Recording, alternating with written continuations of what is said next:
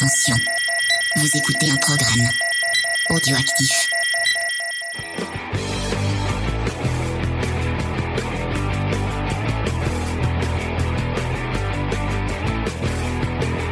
Salut à tous et bienvenue dans Comics Discovery, l'émission qui vous fait découvrir le monde merveilleux, magique et frissonnant cette semaine du comics, puisque on vous parle de Tale from the Crypt, euh, et pour ça, je suis avec mon équipe, comme d'habitude. Salut, euh, salut Faye, ça va Faye? Ah, T'oublies comment Alors, ça, ça, fait 12 ans qu'on est ensemble et le gars, il oublie mon nom. Oui, oh, mais merci quoi. Je, je, je, suis déçu, franchement. Euh, y a pas de je vais prendre un amant. Je suis désolé. Euh, il demande de... parce que nous, nous l'émission est en live. et en plus, il me dit bonjour et il m'écoute même. Bonjour, bonjour à tout le monde sur le sur le chat. Nous sommes en, live sur Twitch comme depuis quelques semaines. Donc ça va, ça va Faye? Ah, ça y est, tu, tu, te focus. Oui, ça va, James. Je suis très contente de parler des contes de la crève depuis le temps que je te le demandais en plus. Ah bah il fallait attendre qu'Achilleos sorte ah euh, cette fameuse intégrale. J'ai que deux sujets que je te demande. C'est Star Wars ou les contes de la crypte. Eh ben, y en a avec parfois Buffy. Ouais. Nous sommes avec le fan international de Michel Sardou. Euh, salut euh, Vincent, ça va Vincent? Et oui, fan euh, fan international, mais aussi tout le monde ne le sait pas, mais sosie. Sosie, ah ouais, euh, ouais j'étais euh, euh, élu sosie, sosie leader prize de Michel Sardou. Mais bon, les gens ne me ne connaissent pas mon visage, donc ils ne doivent que que, imaginer. Mon nom de scène c'est Michel Vedette. Ah, mais ça dépend si c'est des sosies qui avaient à TF1. La nuit des sosies, ça ressemblait même pas à chaque fois. Je sais pas si vous vous rappelez de cette émission, mais ça me faisait rire. C'est vrai. Euh... Ouh, il y a Spets dans le chat, attention. Ah mon dieu, quel. Euh, Dis pas des conneries, James. Hein, attention. il va pouvoir me dire direct. Ah non, ce n'est pas ça. Euh, Quelqu'un qu'on n'avait pas eu depuis longtemps et qui peut-être, selon la malédiction qui lui, a, qui, lui arrive d'habitude, va peut-être couper directement au montage. C'est Cédric. Salut Cédric. Salut à tous. Et euh, oui, je suis venu là rétablir la vérité parce que le seul vrai, c'est Georges Brassens. Voilà. Ah, c'est vrai. En plus, on n'est pas loin de 7, nous, donc voilà. euh, respectons Georges Brassens. Moi, vous savez, à part Taylor Swift. Hein. Oh, ça y est, c'est parti. euh, donc, euh, euh, merci Cédric de venir euh, passer dire un petit coup. Eh ben, merci à vous. Ça nous fait très plaisir de t'avoir. Et euh, pour pour parler de Tale for the Crypt, on a on, on a eu on, on, a eu la chance de pouvoir recevoir deux invités euh, quand j'ai parlé de Tale from the Crypt, Aspade justement qui est dans le, chat, il m'a dit direct ah mais le spécialiste mondial de euh, AC Comics, c'est Grey Pigeon. Donc il faut que tu demandes, il faut que tu en parles à Grey Pigeon. Et ben c'est ce que j'ai fait euh, automatiquement. Pardon, excuse-moi, c'est J'espère que, que, je n'ai pas euh, mis une pression ou quoi, que, ou quoi que ce soit. Bonsoir à tous. Non, c'est Space qui me met la pression. Je suis pas du tout spécialiste ici comics, je ne connais pas. Jamais entendu parler. Merci pour l'invitation en tout cas. Bah avec ah, plaisir. Il y a des déclarations d'amour pour toi sur le chat. Hein. Ah bah c'est c'est bien. Peut-être que c'est euh, peut-être que c'est Rémi. Euh, je sais pas. Il est il est il est incognito pour l'instant. Euh, et euh, bah, la deuxième personne, euh, quelqu'un qui, qui parle beaucoup d'horreur puisqu'il a une partie de son, de son podcast qui est complètement consacrée à l'horreur. C'est Steve de Comic City et aussi de Freak City. Et de plein d'émissions. Et plein d'autres émissions. Salut, euh, salut Steve. Bonsoir à tous, merci beaucoup de m'avoir invité, c'est très gentil. Et on a une petite pensée pour euh, Laure euh, de Frag City aussi qu'on avait invité mais qui a pas pu venir. Mm. Et du coup, elle est invitée quand elle veut pour venir parler de comics et de et de d'horreur avec nous. Il y, a des fans de Steve sur la. Donc toi, toi James, tu dis Freak City, c'est ça? Ah, c'est Moi, je dirais Freak City, Freak City, je sais pas. Comme vous. Ah, je sais pas, c'est je répète comme Faye me le dit. Hein, Moi, c'est parce que j'aime bien des fois renommer les choses quand j'aime bien. Ah, c'est fou. la dernière et je, me, je me suis dit, j'en ai écouté un euh, bah, sur euh, Freddy contre Jason, Jason, et euh, et c'est vrai que vous disiez Freak City. Oui. et je me suis dit, mais, moi j'aime bien. je trouve ça fait plus magique. Bon, bah, bah, c'est mon plaisir. Écoutez, je, je suis désolé de déformer le nom de ton émission, mais je la trouve magique. Ouais. Écoute, y a pas de souci. Ouais, ça n'a pas l'air de le déranger, donc euh, bah, on va continuer à dire Frac City euh, si ça si ça pose pas de problème.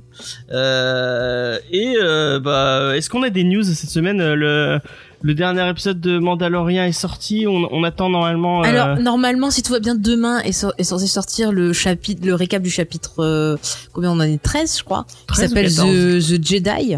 Ouais. Un épisode que, que j'ai beaucoup aimé. On a passé un très très bon moment à en parler d'ailleurs sur le Discord. Et je fais encore un bisou aux personnes qui étaient là avec moi. Euh, vraiment. On rappelle que tu, tu, tu, tu, fais les récaps de Mandalorian tous les dimanches à, 14h, sur notre serveur Discord. Mm, mm. vous pouvez euh, et on fait des petites théories. Venir euh, discuter de. On parle d'éducation, on parle de, de Jedi. Euh, combien, bah, c'est pas très très bien ce qu'ils font d'enlever des enfants à la naissance euh, sans leur demander leur avis. voilà, on parle de plein de choses.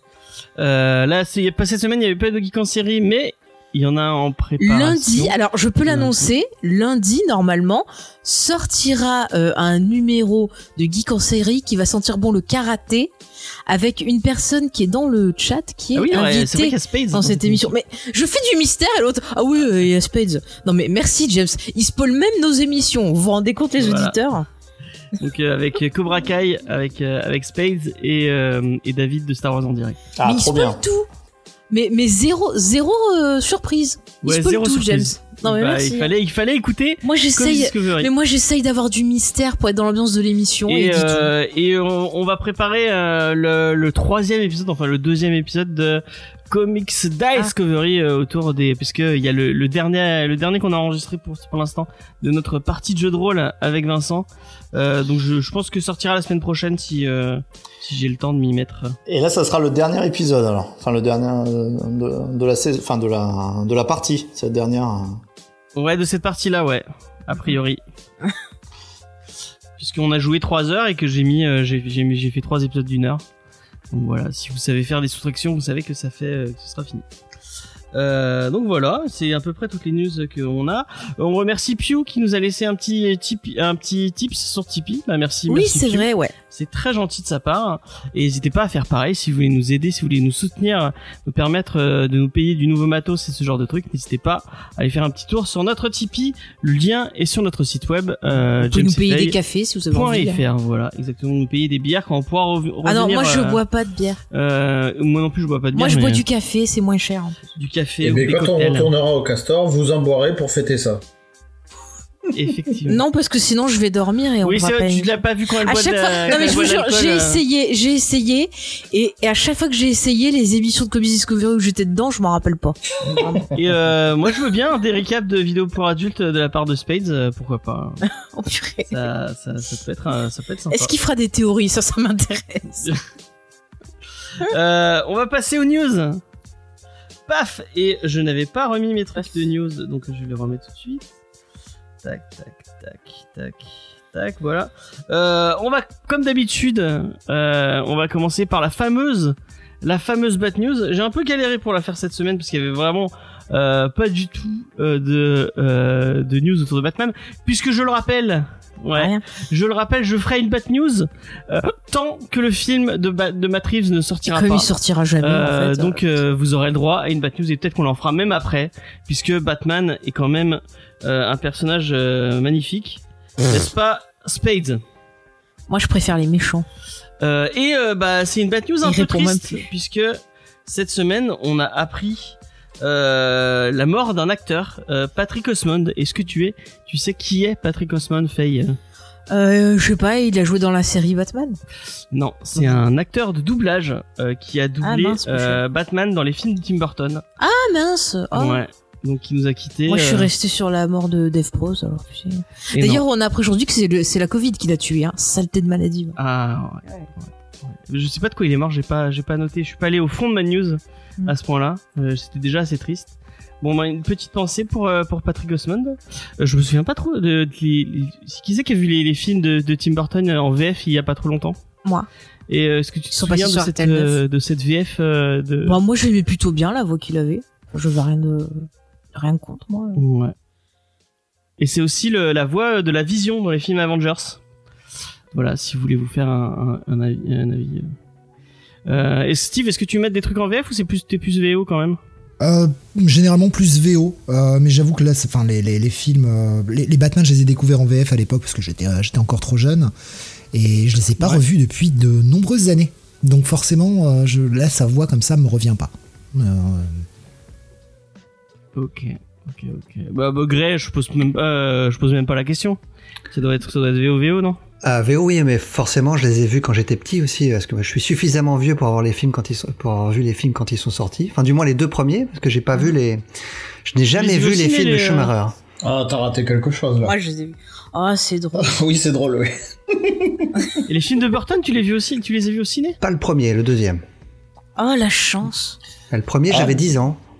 J'aurais pu. Bah, moi non, j'ai vu sur Canal+. Ah ouais, non, c'était quelque chose au cinéma. Moi, j'avais vu ben, un peu comme toi, j'avais vu Batman le défi euh, au ciné. Je crois que j'avais traîné mon pauvre papy qui s'attendait pas à un truc aussi aussi glauque. Euh, et je, me rappelle les scènes dans les égouts avec le, le pingouin où il faisait une tronche. Il m'a demandé de sortir deux trois fois.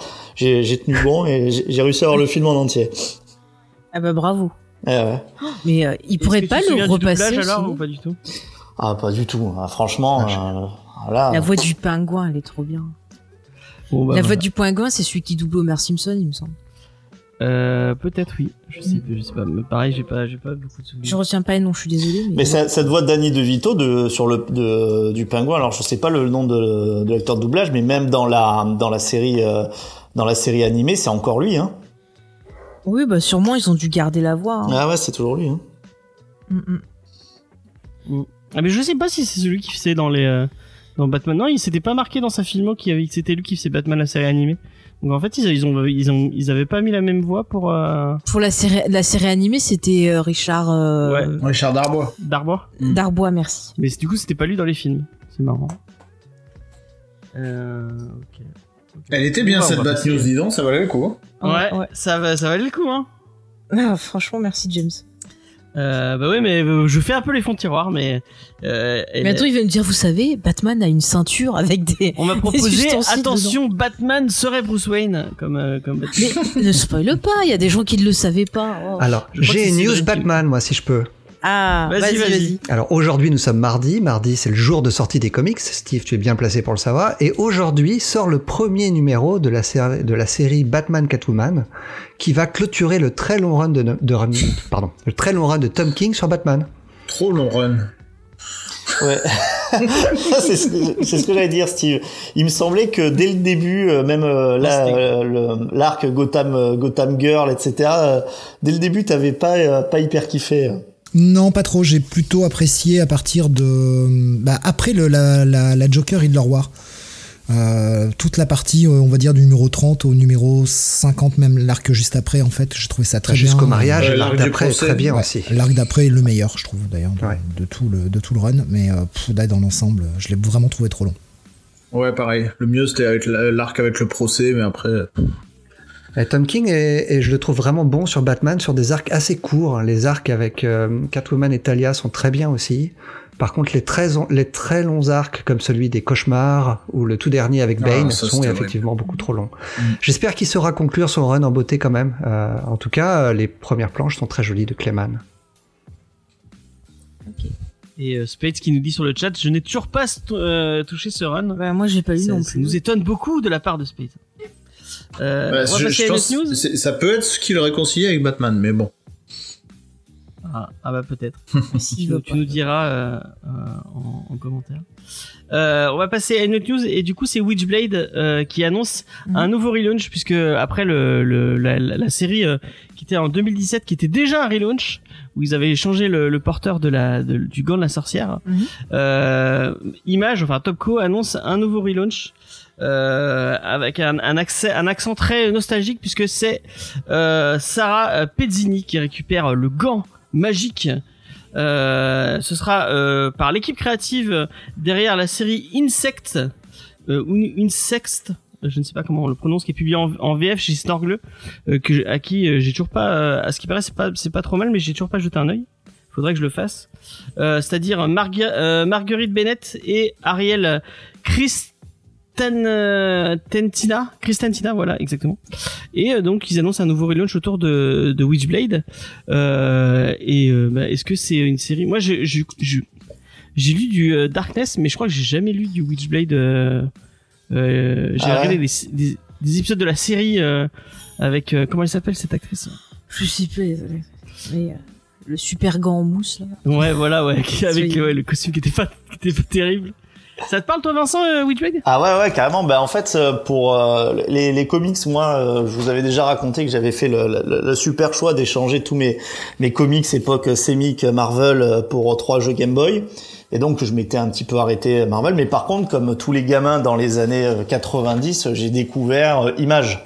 Euh, donc, euh, ben, là, je, à l'époque, je prenais tout, quoi. Hein. Je prenais, euh, je prenais Spawn, comme je pense strictement tout le monde, mais je prenais Witchblade, Darkness, enfin après sur toutes les toutes les écuries, même, enfin il y avait même plein d'autres trucs qui étaient qui étaient beaucoup plus obscurs. Et Witchblade, qu'est-ce que j'aimais ça? Et je suis retombé dessus sur mes livres, donc je les ai relus. Mais même les premiers, mais qu'est-ce que c'était con déjà le, concept de la le concept de la fliquette qui est toujours à moitié à poil tous les flics c'est des genres de, surfeurs euh, bodybuildés ah, c'est euh, c'est un look hein. là vraiment c'est euh, dans l'encyclopédie des comics des années 90 faut vraiment faut vraiment mettre Witchblade en illustration parce que tu comprends à peu près tout quoi et donc c'est pas des trucs qui se, ça a trop mal vieilli, tu les, tu les relirais pas maintenant? Ah, Personnellement, je sais pas ce que, que les autres en pensent, mais euh, quand tu les relis, si t'es nostalgique, si t'as aimé, euh, ouais, tu trouves ça, tu trouves ça rigolo, quoi. Mais c'est vraiment un espèce, ouais, c'est vraiment un esprit euh, très, très sur, très surfeur. Ça en fait toujours des, des caisses et des caisses. Après les, les dessins, encore une fois, hein, c'est, ils sont chouettes. Mais un jeune de maintenant qui découvrirait Witchblade, est-ce que ça s'il n'y a pas une direction qui est peut-être un peu plus euh, un peu plus réaliste et un peu moins érotisante pour euh, jeunes ados impressionnables, je sais pas si euh, je sais pas si s'ils si, accrocheraient les gens.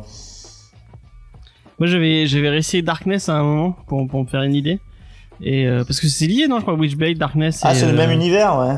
Et il y a, il y a Magdalena aussi. Euh, je crois que c'est Magdalena. Enfin, c'est la, la nonne, euh, la, la nonne combattante qui est elle aussi. Euh, le, principe des nonnes a été mal compris, je crois, qui est toujours à moitié à poil. Ah, c'est c'est Spades qui en parle dans le chat aussi. Ah voilà. Ouais, moi, même Darkness, j'avais trouvé ça un peu con con. Je me dis ah oh. d'accord. Euh. C'est rigolo. Ah, c'était les premiers émois, quoi. C'était une époque où c'était difficile de trouver des des trucs érotiques un peu comme ça. Je dis bien érotique parce que c'est euh, c'est. Enfin, moi, je me rappelle dans mes yeux, c'était c'est un peu sexy, quoi. J'étais content. Moi, je me souviens qu'à la maison de la presse, c'est les, les, bouquins que j'osais pas prendre parce que je me disais, merde, c'est ma mère qui va devoir les payer, elle va les voir. du coup, je me disais, ah non, ça va, ça va, ça va pas le faire. Il aurait dit, le jeune James euh, s'éveille. C'est bien. Ouais, voilà, ouais. C'était un peu ça, ouais. C'était un peu les, premiers émois. Euh, ça vous parle, euh, donc, euh, Steve ou, euh, ou, ou Gray, Witchblade?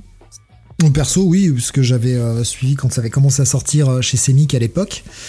J'ai essayé il y a 2-3 ans de les relire depuis le départ. Je me suis dit, tiens, je me referais bien du Image des années 90. ouais, j'ai tenu 3 épisodes. C'est rude, c'est rude. Ouais. 3 épisodes euh, il y a pas longtemps, j'ai voulu relire un truc, mais je suis tombée, alors, je sais plus, je sais plus qui décide ce que c'est histoire. Et je vois un peu, je suis tombée sur une histoire où, putain, mais les, les seins qu'ils lui ont fait, mais déjà, elle, elle doit avoir des problèmes de dos, elle fait pas ses missions de Witchblade, et c'est pas euh. possible, quoi, c'est pas possible. c'est hein. Sylvestri, il me semble. Non, c'est Michael Turner. C'est Michael, Turner? Ouais, je crois que c'est Michael Turner parce qu'il avait fait Phasm aussi et euh, bah du coup vous parliez de, de, de, de, poitrine qui fait mal au dos. Du coup c'était l'auteur tout destiné à faire un crossover avec Tomb Raider. Donc il y avait le ah, crossover Witchblade euh, Tomb Raider qui était bien entendu d'un bon goût exquis. bah d'ailleurs l'illustration que vous avez sur euh, sur le sur le, Twitch mhm. c'est euh, c'est Sylvester du coup qui a fait pour pour annoncer ce relaunch mhm. il a fait une couve de Witchblade ouais, ouais je suis assez curieuse de lire ça enfin je sais pas il y a des histoires qui étaient sympas enfin des fois c'est quand tu t'as rien à faire tu lis ça Mais ça passe bon faut regarder pour Grey, euh, Sylvester, je crois que c'est, en fait, c'est lui qui était sur euh, Darkness. Ok. Comme encore une fois, c'est possible que je dise une bêtise, mais il me semble que ah, j'ai, jamais relu ces trucs-là. Witchblade, je suis même pas sûr de les avoir lus à l'époque. Euh, Spawn, c'est sûr, comme tout le monde, comme tu l'as dit. Euh, Witchblade, j'ai pas de souvenir. Spades m'en a fait relire pour un épisode et euh, c'était ah c'était pénible. Ah, c'était pénible. C'est pas l'épisode qu'on a vu ensemble justement. C'est ça. Ouais. ouais. Ah, c'était rude. Hein. Ah oui, avec le, le She-Hulk de de, de Burn. Oui. aussi, ouais. Et du coup, vous qui lisez la VO, est-ce que c'est une série vers laquelle vous, pourrez vous tourner euh, juste pour un épisode ou pour voir à quoi ça ressemble euh, Du coup, ce relaunch de, de Witchblade? Ah, perso, absolument pas. Non. Steve? Je sais pas. Si j'ai l'occasion, peut-être je dirais le premier, mais je doute que ce soit foncièrement euh, ma, tasse de thé. D'accord. D'accord. Bon, bah, Après, moi, je fais partie avec ma. Je, fais partie de ces lecteurs et je crois que Steve, c'est pareil. Euh, je préfère les bonnes histoires aux beaux dessins. Pareil, ouais. Le dessin viendra toujours après le scénario pour moi. Et euh, toute cette génération d'artistes image, c'était c'était complètement l'inverse. Ah oui, c'était tous des dessinateurs avant d'être des scénaristes. Ouais, ils étaient même pas scénaristes du tout. Hein. Bah, c'est un peu ce qui nous a quand on a relu Spawn euh, pour l'émission, c'est un peu ça qui nous avait qui nous avait plombé le fait que mm. bah euh, comment il s'appelle euh, McFarlane niveau histoire c'est pas c'est non c'était pas exceptionnel j'ai pu se rigoler en revoyant le film Oh putain, le plus de plaisir qu'à la oh lecture. J'ai pas envie de repenser à ça, s'il vous plaît. Mais c'est surtout que Spawn, c'était hyper décompressé, quoi. Vraiment, c'était, ça s'étalait, ça s'étalait, c'était verbeux. Euh, on parlait euh, du euh, grim and gritty. Bah, là, là c'est pareil, c'était l'expression euh, la, la, plus pure et, et la plus abusée. Hein.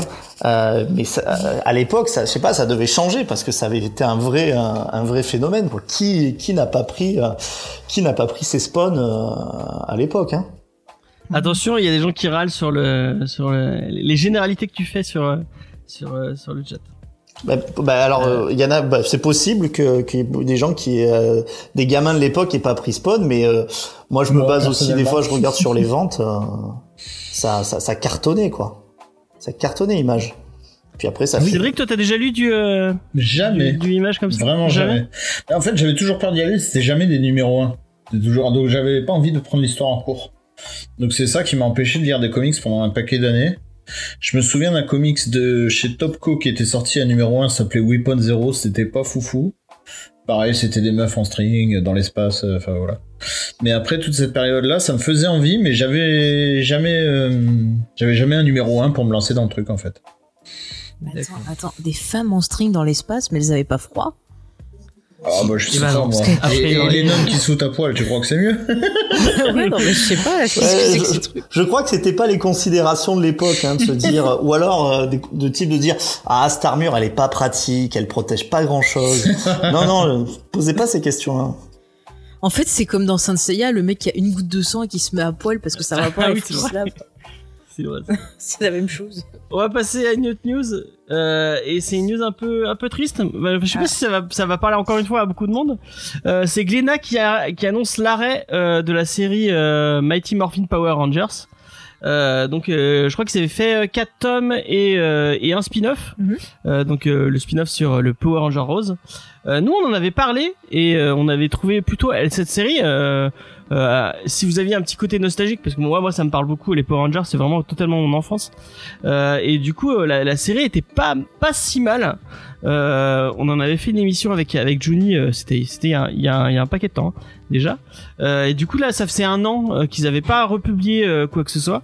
Glénat et ils ont annoncé que bah ils arrêtaient de ils arrêtaient de publier la série en France euh, et euh, les, les, raisons évoquées, c'est qu'apparemment le montage euh, de la du comic c'est assez compliqué puisque c'est une licence qui est vendue par Hasbro et apparemment la Aboom Studio et apparemment la licence est vendue assez cher par Hasbro et bah ça se répercutait un peu sur les ventes au niveau du enfin sur les le prix euh, pour pour acheter la licence et euh, même si euh, le premier numéro qui était à 10 euros c'était super bien vendu, mhm. euh, bah, apparemment le, les ventes s'étaient vraiment effritées et euh, bah, euh, au final apparemment il parlait, il disait que les derniers numéros c'était vraiment des pertes sèches pour eux, euh, qu'il n'y avait pas assez de lecteurs malgré le fait qu'il y avait une communauté assez, assez parce que moi j'ai vu beaucoup de monde râler à, à propos de ça. Il bah, y a pas mal de gens qui le lisent en VO en fait. Hein. Ouais, mais bah regarde, nous sur notre Discord il y avait Monsieur Chucky euh, qui euh, Monsieur Chucky qui râlait euh, le fait que bah il, il, avait envie de se mettre à cette série mais au final bah ça t'as pas envie de te mettre une série qui, tu sais que tu ne pourras jamais lire en VF si tu si tu lis pas en VO.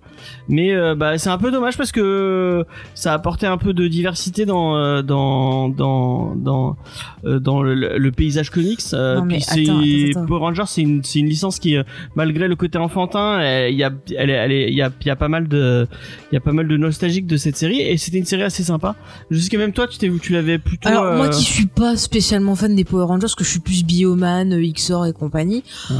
Bon, c'était sympathique à lire. Après, voilà, c'est pas non plus mon, truc. Je sais qu'il y a bah, des auditeurs comme ce jeudi là qui étaient plutôt fans. Mais moi, ce qui m'a choqué, c'est une info qu'a partagé XP, comme quoi euh, Panini Comics, ils vont pas publier euh, les autres euh, autres BD, les autres comics de la planète des singes. Et ça, c'est un scandale et personne n'en parle. Voilà. Apparemment, il y a Jonathan dans le, dans le chat qui est très remonté contre Glenna. Euh, Mais Jonathan est un immense bah, fan des Power Rangers.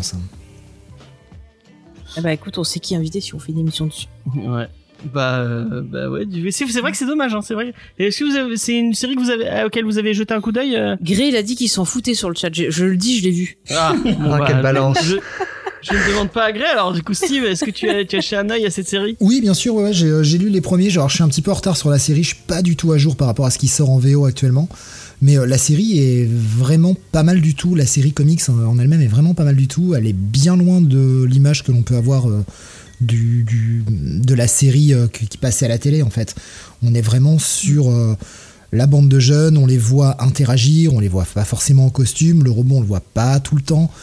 Euh, Jonathan compare souvent ça, et euh, a raison d'ailleurs, à ce qui se faisait sur les X-Men en fait. Et on a une approche de, team building beaucoup plus intéressante dans le comic que ce que l'on voit sur l'écran.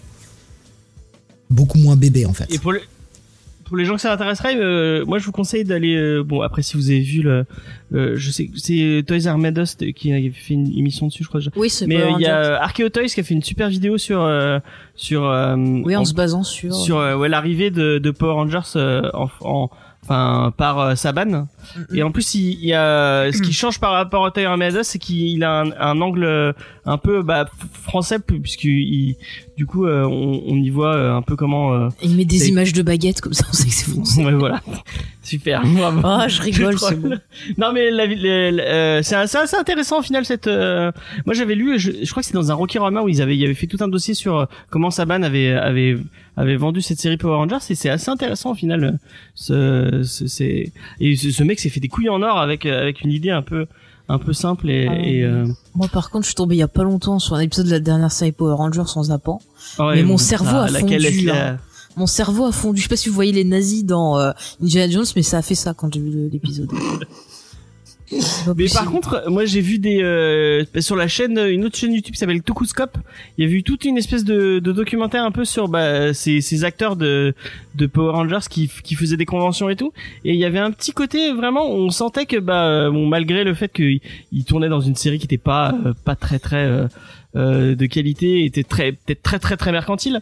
Il y a, il y a quand même un, un une, une, espèce de sympathie qui se dégage de tout ça.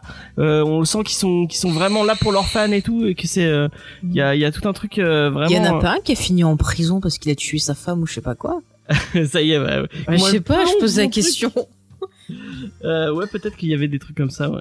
Mais euh, du, du, coup, là, le, le film là qui était euh, qui était sorti, euh, je crois il y a deux trois ans, c'est c'est un peu comme ça, Steve, les les comics, c'est une espèce de truc un peu un peu, je crois, enfin, je sais pas, c'est le, le thème, c'était un peu dark, enfin, je sais pas, un peu, enfin, ça ça manquait un peu de couleur, je crois. Euh, non, non, non, non, c'est plus, non, non, c'est plus lumineux, plus lumineux que le film. Bah, le, le, film, enfin, le film a rien à voir en fait, vraiment. Le, même le film récent n'a rien à voir avec le, le comic en lui-même. Ok. Ouais, franchement, moi je la, je la conseille quand même cette série. Elle est, si tu la trouves en d'occasion à pas trop cher, ça, ça ferait une bonne ça, série. Ça, se lit assez bien. Mais, mais pourquoi ils font pas ça en série télé pour faire au lieu de faire un truc du genre niveau les séries de Disney euh, Mais parce que ce qui est, enfin, Chanel, quoi, je pense que vraiment, euh, ce qui est, ce qui est bien entre guillemets pour euh, pour les, les, les, gens qui produisent Power Rangers, c'est que c'est une série qui coûte rien du tout en fait. Oui, non, mais tu peux faire un truc avec un budget euh, ok pas terrible, mais essayer d'écrire un minimum. Là, on dirait qu'ils prennent les, les, enfants pour des cons, quoi. Bah oui, mais faut pas déconner non plus. Si tu regardes les séries limite, on va juste voir les Power Rangers sauter avec des bruits de prout et ça marche pas pareil. Hein. tout ça, c'est c'est ça vole pas plus haut, plus haut C'est déprimant. Enfin bref. Mais c'était c'était mieux. Franchement, nous, euh, les années 80-90, on avait des trucs plus sympas quand même. Bon, on va rester, euh, on va rester quand même dans, dans les comics. Et euh, bah c'est dommage pour euh, pour Glenna qui perd une autre une autre de ses. Et apparemment c'est pas la première. Ils sont vraiment en train de de baisser leur production de, de comics. Ouais pour revenir pour revenir sur ça, je, je, crois que Glenna avait avait balancé une info comme quoi la, section comics, bah il y avait plus trop grand chose qui allait sortir chez eux. Il la laisse un peu tomber. Ah. Bah c'est dommage pour Olivier Labert qui a un qui, qui est un, un éditeur euh, bah, qui, qui fait des des, euh, des trucs. Euh, Kodak on avait lu j'étais chez Glénat non euh, si je dis pas de bêtises euh... ah, tu te demandes pourquoi ça coule après. Bah c'était pas mal Kodak. C'était très bien Kodak. C'était chouette Kodak bah, si vous avez pas, si dans le chat vous avez pas vu notre émission sur Coda, euh, et ben je vous, je vous conseille d'aller jeter une oreille. Et si vous avez, si vous le, si vous le trouvez à, pas trop cher dans une librairie, jetez un œil. Franchement, c'est c'est assez sympa. Ouais. Mm. Alors, sur le... Lazarus, c'est vachement cool de, de Roca qui était chez Glénat aussi. Euh, The Weeknd and the Divine, bah, c'est la, la, fin d'ailleurs de The Weeknd and the Divine. Moi, j'avais bien aimé. Seul, euh, Lazarus, Lazarus, il y a pas des sous, enfin, c'est-à-dire ça, ça met pas un peu de temps à sortir en France. Je crois qu'ils ont un problème, non? Il, il semblait voir que il y a les gens qui attendaient un tome pendant pendant un paquet de, de temps, je crois. il y a eu un gros délai en VO aussi sur Lazarus. Hein. Ah, en VO aussi? Ouais. D'accord. Ah, il a fait une, très longue pause Ruka et maintenant il sort sa série euh, avec des très gros singles de 60 pages. C'est par, par vague de gros singles comme ça. D'accord, ok. Oui, James ouais, ouais, ouais. Bon, on va passer à une autre news. Oui. Euh, et on va parler de Daredevil un peu. Euh, pour euh, pour te faire plaisir. Euh, puisque ça de quoi? À qui tu veux faire plaisir? À toi non. À moi? Pourquoi? je sais pas non, parce que t'aimes bien les portières. Ah non mais moi j'aime que que ça j'aime que les portières dans, dans c'est le seul truc qui m'a réveillé. Non mais parce que ça fait deux ans euh, que que Marvel, euh, oui c'est enfin Disney et euh, Netflix du coup ont rompu leur contrat autour de des séries donc Daredevil, Luke Cage, Punisher, Jessica Jones et Iron Fist. Et les Defenders. Les Defenders, les malheureux Defenders. Oh putain. Ouais, moi aussi j'ai plus envie. Pourquoi il y avait Sigourney Weaver dedans? J'ai pas compris, elle s'est perdue. Ouais, c'est vrai la pauvre. Ah, quand tu vois ses impôts, hein. elle, fait 10% sur France 2. Ah ouais? Oh, Oui, elle a apparu dedans, j'ai vu. Non, c'était bien. Moi j'ai bien aimé cet épisode.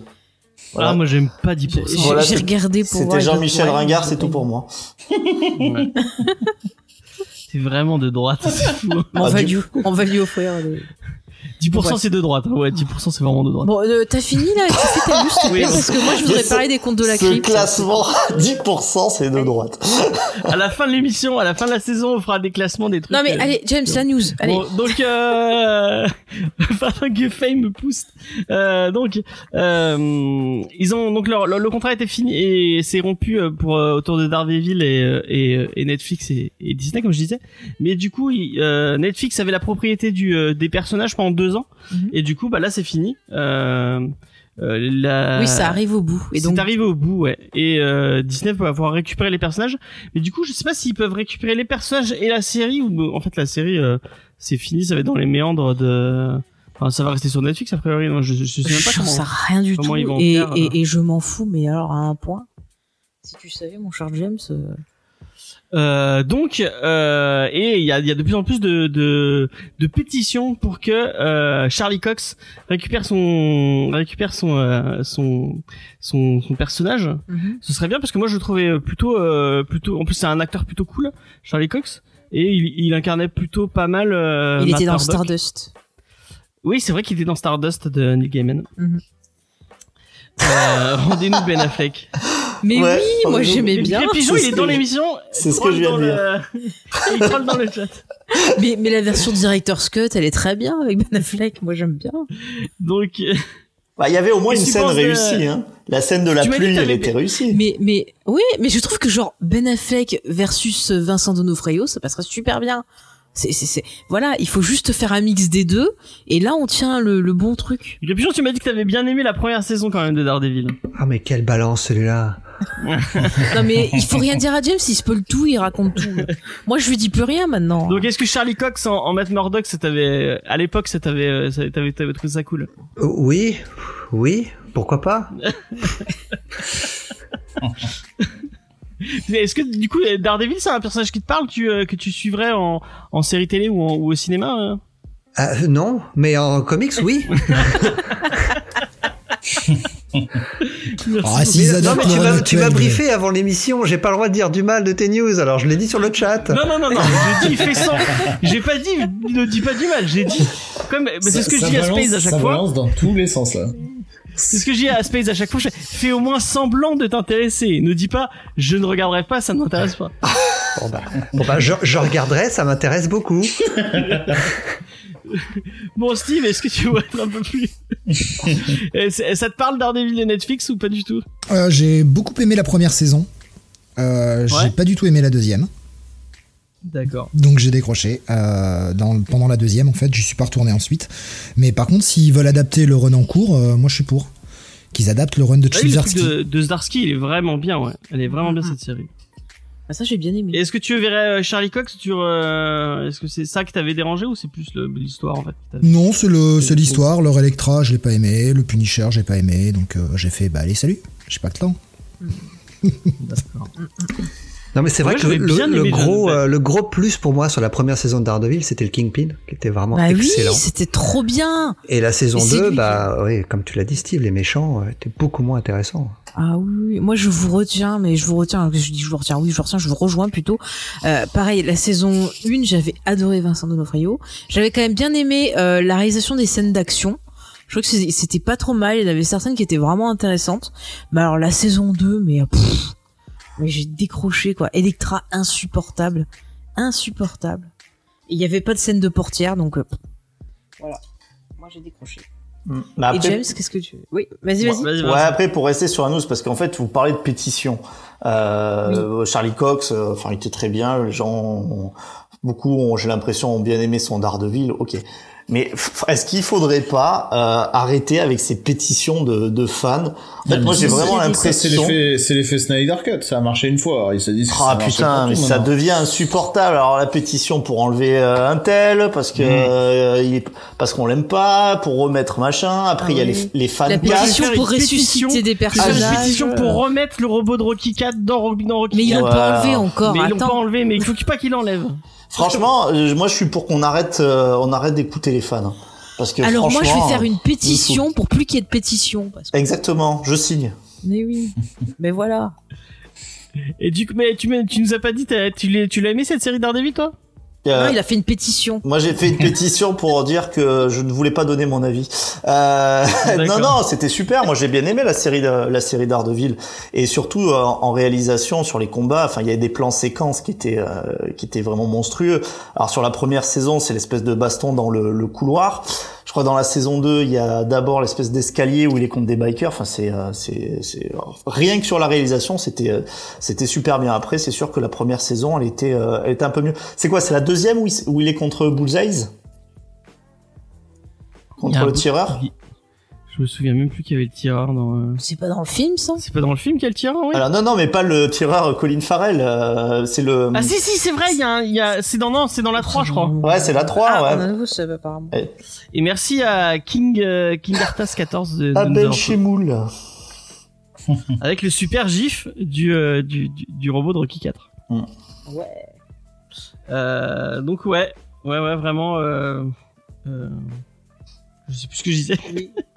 Mais qu'en gros, ah, du coup, tu poses la question de savoir ce que va faire Disney+. Est-ce qu'ils vont faire une suite à la série? Est-ce qu'ils vont la rebooter, prendre des nouveaux personnages, faire un film? C'est un peu la question. Ouais, est-ce qu'on la met de côté et on et on et on voit plus tard quoi.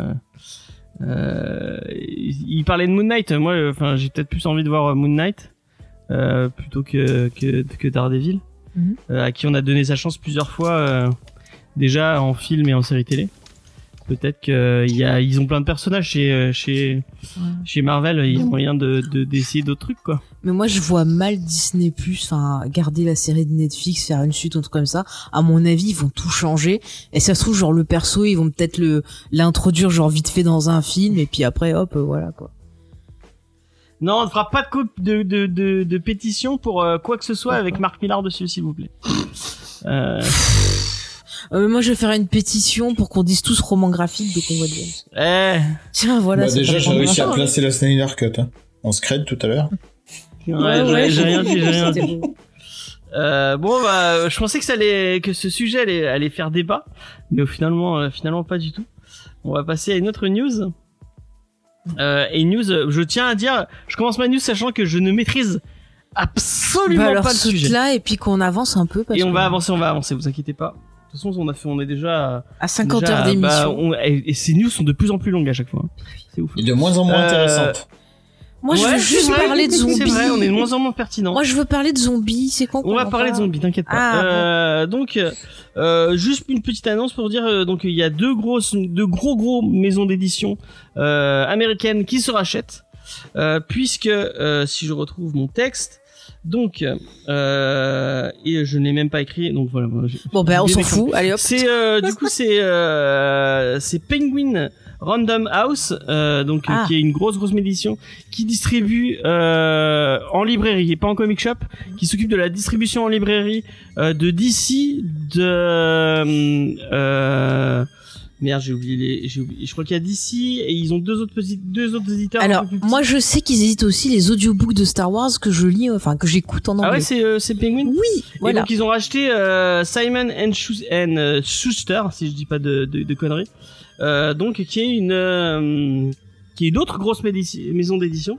Et du coup, euh, eux, je crois qu'ils sont Boom Studio euh, et deux autres. euh, putain, vraiment, euh, elle, elle, est, elle est préparée. Il me semble qu'ils ont récupéré Boom Studio, je l'ai vu passer ils ont la news. récupéré, ouais. non, Ouais, ils ont récupéré la distribution de Boom Studio. Mhm. Et du coup, ça fait un, ça fait un espèce de, de comme euh, un peu, euh, il y a vu euh, comme problème quand euh, Disney a racheté euh, la Fox et compagnie, euh, un problème de monopole puisque ça fait un géant euh, de l'édition qui va, qui va récupérer. Donc, euh, il va y avoir euh, la loi antitrust euh, aux États-Unis euh, pour que il n'y ait pas de monopole. Euh, mais du coup, euh, je sais pas ce que ça va, qu'est-ce que ça va changer pour euh, pour nous lecteurs de comics. A priori, pas grand chose. Mais bon, voilà, ça fait un peu de news économique.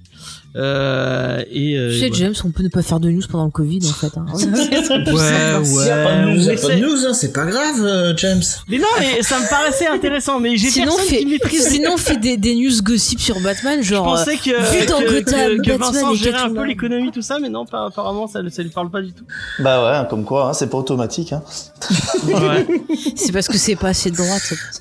il est- il est pas encore assez de droite, il faudrait que ce soit un peu plus. euh, Oh, tu vois, Ouais. tu- tu- vous me contaminez avec vos conneries alors que ça m'énerve. Faut que je lise un peu plus euh, les stratégies qui arrivent à la maison. Ouais. Faut que tu t'abonnes à le, au- à le point ou à ce genre de truc comme ça. Ah, le bon déco. Le bon déco. Alors, sinon, la checklist, James, allez, on Donc, la avance. check- mais la checklist, c'est pas moi qui l'a fait. Non, c'est On va moi. passer à la checklist. C'est Et Cédric. C'est Cédric. Bon, je vais s'en essayer d'aller vite, Faye, parce que je vois que t'es pressé, visiblement. Non, mais bon, euh, ça me déprime, c'est news, il se passe rien d'intéressant. alors. Bon, alors là, par contre, je vais avoir besoin de des experts comics qu'on a en invité parce que ça, ça parle, enfin, c'est une checklist Panini, clairement. Donc, euh, moi, je maîtrise pas trop ça. Euh, donc déjà euh, demain, c'est en fait toute la semaine il y a que Panini qui sort. Euh, on va commencer pour faire plaisir à Faye. Demain il y a l'absolute Dark Vador, le Seigneur Noir des sites Très très bien, il faut le lire. qui moi, sort à 75 euros, mais bon, c'est une, c'est une quand même assez jolie édition. J'ai l'impression, j'ai vu le aimé. coffret, oui, ça a l'air oui, joli. C'est bientôt Noël, profitez-en, c'est très sympathique les aventures de Darth Vader, voilà. Voilà, donc ça contient Dark Vador de 1 à 25 et l'annuel 2 de Charles Soule et Giuseppe Camuncoli. Euh, Ah bah s'il y a du Charles Soule, ça doit être bien. C'est une fois sur deux. Hein. DD 604. Ah pardon, DD604, oui. C'est vrai qu'on et Bravo vous Steve de l'avoir casé, c'est li- beau. lisez, lisez la, la BD sur Chewbacca, c'est le pire truc que j'ai vu de ma vie. Je l'ai lu. Oh là, c'est pas bon. Ouais, c'est laid. Mais souvent les, les mini autour des personnages dans euh, Star Dans Wars, Star Wars, elles, pas elles sont terrible, toutes mauvaises. hein. Hum, hum, hum. La série Dark Le Vador truc sur Lando était qui était cool. horrible aussi. Laquelle? Le truc sur Lando aussi qui était horrible. Ouais, c'était pas terrible. Hein. C'était pas la pire. Pas la pire, oui, mais c'était pas terrible. hein. Canan, par contre, c'est très bien. Bon, c'est en deux tomes. mais voilà. J'entends des, des, des soupirs. Quelqu'un m'appelle Ouais. Oui. Ah, Demande. J'ai essayé de parler discrètement à ma fille, mais ça n'a pas, ça n'a Ah, pas, c'est pas grave. ça n'a pas fonctionné. J'ai j'ai cru que tu disais Faye, c'est pour ça. Non. Non, il disait Non, Phil. Vraiment, sur le chat, ils sont pas fans de Charles Soule. euh, Je pense que. non, mais ils ont On raison. va lui demander de. re- re- de re- C'est pas lui qui, est- qui est avocat normalement à la base? Ah, bah, je vais rien dire, il va me faire un procès alors. C'est ça. Bah, voilà. Moi, j'ai bien, Ah, bah, c'est c'est un auteur que j'adore. moi, Ça, j'aimais c'est bien quand Steve parlait de Charles Soule, ce Daredevil, c'était sympa. Mais ouais. Mais le, le problème, c'est qu'en étant avocat, il avait euh, toutes les clés en main pour nous écrire un très bon Daredevil et voilà. Ah, sur le chat, j'adore, il porte bien son nom. Il a Bravo. écrit une très bonne She-Hulk. Donc il a Mm. utilisé euh, toutes, euh, tous ses talents d'avocat sur She-Hulk. Il avait plus rien sur Daredevil, le pauvre. Ouais, la- Sauf sur un épisode. Enfin, la deux série, épisodes, le euh, 604 et le 605. qui sont qui sont les meilleurs, hein, on, on est d'accord. Ah oui. Mais la, la, maxi-série She-Hulk est excellente. Il utilise vraiment ses, connaissances euh, du barreau pour euh, bah, écrire une très bonne série. Et bah, sur Daredevil, qui est quand même un avocat à la base, on le voit jamais faire un procès. Très bien.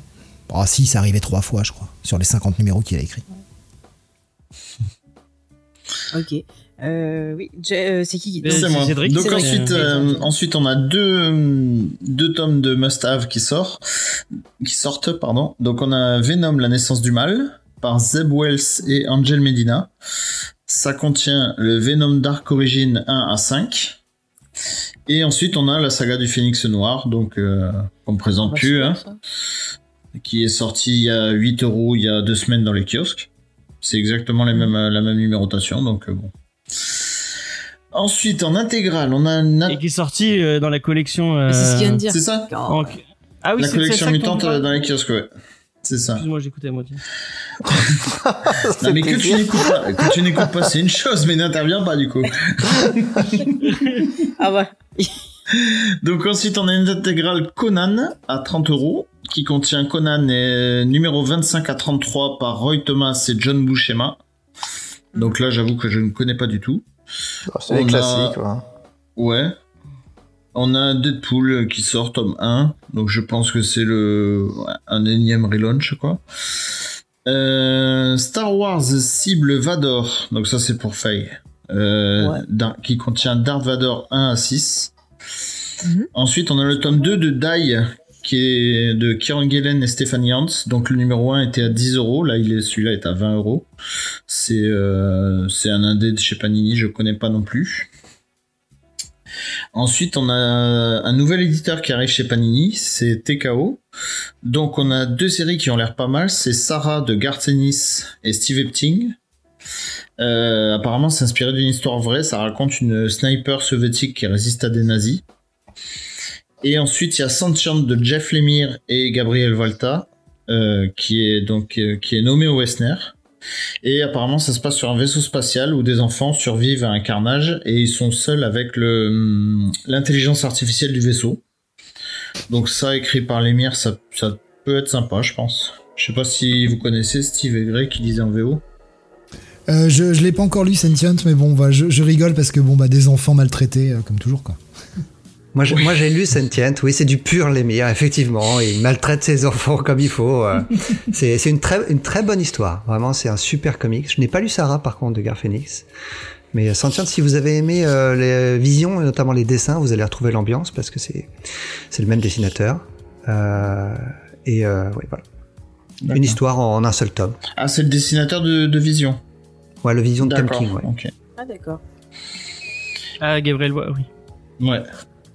Et euh, ensuite, on a une flopée d'intégrales. Donc, on a l'intégrale 85 de Web of Spider-Man, les Avengers 80-82, euh, l'intégrale Silver Surfer 80-88 et 66-69. On a Spider-Geddon et euh, un Deluxe sur l'agent Venom de Dan Slott, Rick Remender, déjà en scénariste. Ah, le Venom de Remender, il est super bien. C'est très sympa, le Venom de Remender. Ouais. Avec Flash Thompson en Venom, justement. C'est ça. Ouais, c'est ça. C'est le tout début, euh, c'est vraiment le début là quand. Euh, alors c'est alors euh, ça contient. premières attaques. Hein. Ça contient Amazing Spider-Man 654 et Venom 1 à 12, donc ouais, ça doit être le début. C'est le must-have, ça, non? Non, c'est un deluxe. D'accord.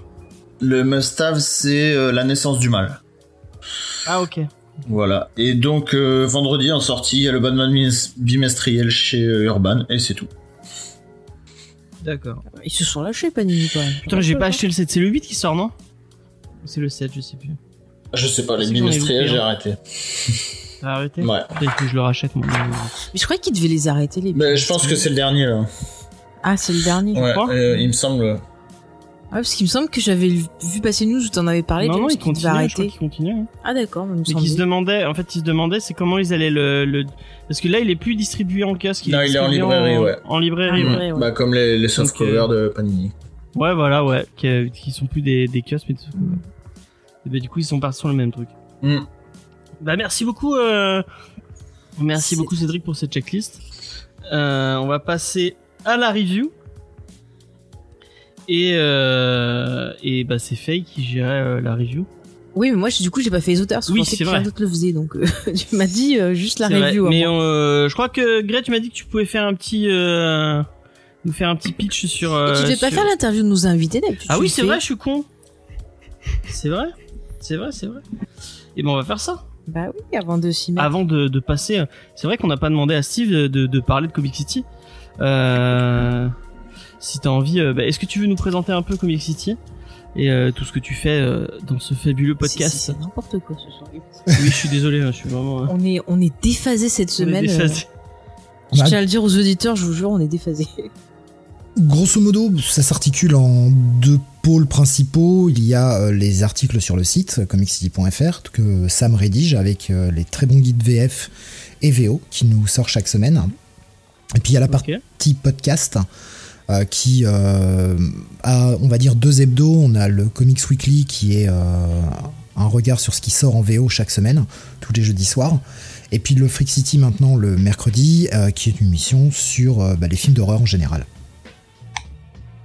Donc ça c'est pour ce qui est des hebdos et après on a pas mal de pas mal d'autres émissions. On a les Comic City qui reviennent sur ce qui sort en VF, qui sont plutôt maintenant deux fois par mois de par le nombre faramineux de sorties.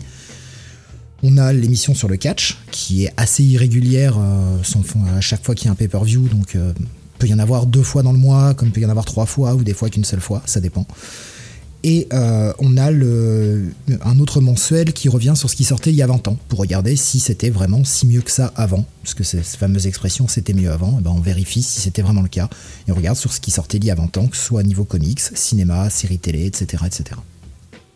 Ok. Et tout ça c'est sur le même flux? Oui. RSS. Oui. Ok. D'accord, d'accord. Tout est sur le même flux et, sur, euh, et puis sur la chaîne YouTube Comic City Live. Ah oui, c'est vrai qu'il y a une. Oui. Moi, je Vous êtes en live tous les, euh, tous les sur, sur YouTube et sur. Euh, ah non, c'est GG Comics, c'est sur Mix, Mixler. Vous étiez pas en live sur Mixler avant? Oui, on a quitté Mixler parce que on n'était plus satisfait de leur service et on s'est mis sur YouTube parce que bah au moins c'est gratuit. Ok. bah ouais, tant mieux. Hein. Moi, je tiens à dire que ça, m'impressionne, ça m'impressionne chez Steve le nombre de podcasts qu'ils enchaînent par semaine. Je, je sais pas comment ils font, c'est des machines, quoi. Enfin, surtout Steve, parce que c'est le, récurrent du, truc, mais franchement, ça m'impressionne. C'est gentil, merci beaucoup. Et euh, Surtout féliciter Steve, c'est pas pour la, le nombre de podcasts qu'il fait, mais c'est pour la qualité des podcasts. Aussi, tant d'années. Oui, oui. C'est surtout qu'ils sont très bien, les podcasts de Comic City. Ouais, il ah y, en a là, je vais, je vais rajouter aux, éloges. Moi, je, je, pense que ce que j'ai préféré de ce que vous avez fait, c'est les, euh, les spéciaux euh, sur la, la, saga du clone. Ah oui. C'était, alors ouais, c'était super intéressant, c'était hyper bien documenté. Euh, là, c'était vraiment un travail, enfin de, de malade. Je crois que, alors la, la, la première partie de, de, la saga du clone, je crois que je l'ai, je l'ai écouté, euh, j'ai dû écouter deux ou trois fois quoi. Bravo. On, a mis beaucoup de temps à faire la seconde. On a eu euh, pas mal de, soucis qui nous ont empêchés de nous retrouver pour euh, faire la seconde. Mais la seconde est venue un an plus tard. Mais elle est venue. Ah ouais, c'est vrai.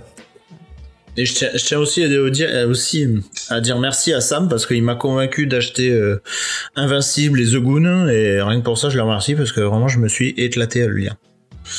Bah, je suis content que ça déçu, je crois que c'était moi qui t'avais convaincu. tu m'as dit, il faut lire The Goon, j'ai dit ouais, bof. Et quand j'ai entendu Sam en parler, j'avais demandé sur le chat son avis et tout, et euh, je l'ai commandé dans la foulée, ah, du coup. Mais tu m'as, tu m'as, tu, tu m'as conseillé des belles dobs aussi, donc euh, non, je te fais plus trop confiance. les coups de couteau dans le dos. Ah. J'espère qu'ils sont pas comme chez, comme, euh, comme chez, comme, comme ici chez toi, Steve. T'es, content que je sois revenu, hein? Ouais, je, crois que je vais te couper au montage encore une fois.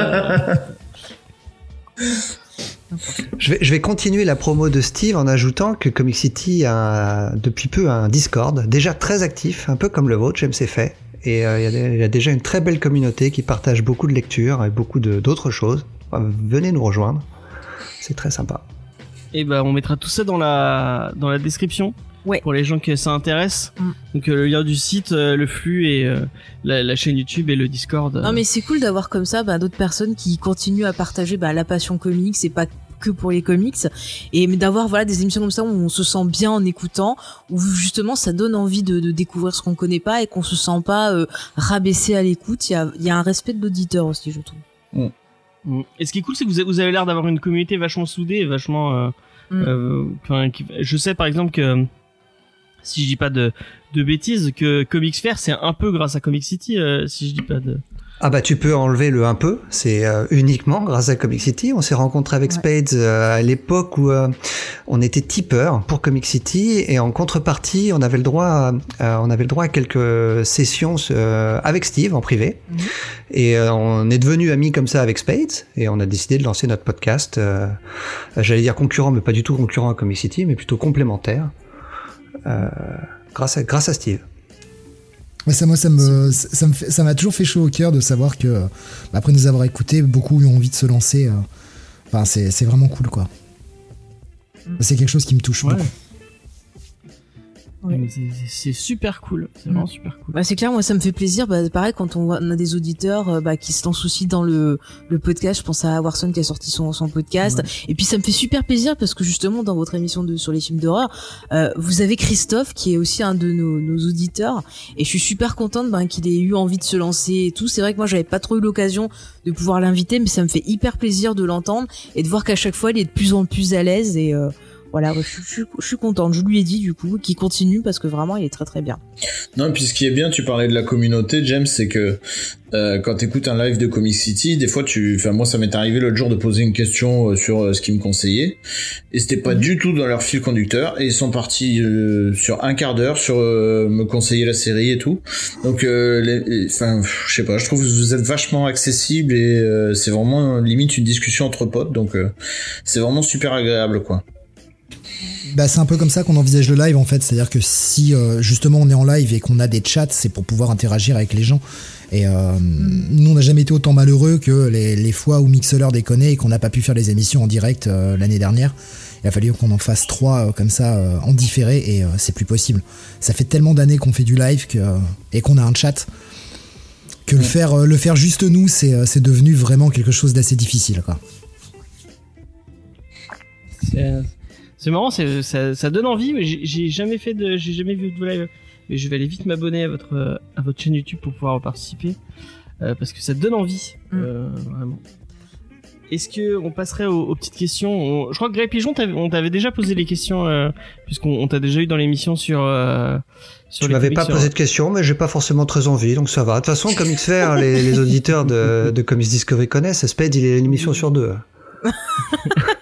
et puis j'en parle et j'en parle tout le temps. Hein, donc, euh, il a son rond de serviette ici. Hein. Et, ouais, ouais, ouais, il, il, mais, euh, mais ça nous fait plaisir de t'avoir aussi. Puis on, on, de toute façon, on peut les, les questions, on peut les poser pour les deux. On va commencer bah, avec la question un peu euh, rituelle. C'est comment est-ce que vous avez découvert les comics? Et oh, bah, Grace, si tu veux commencer.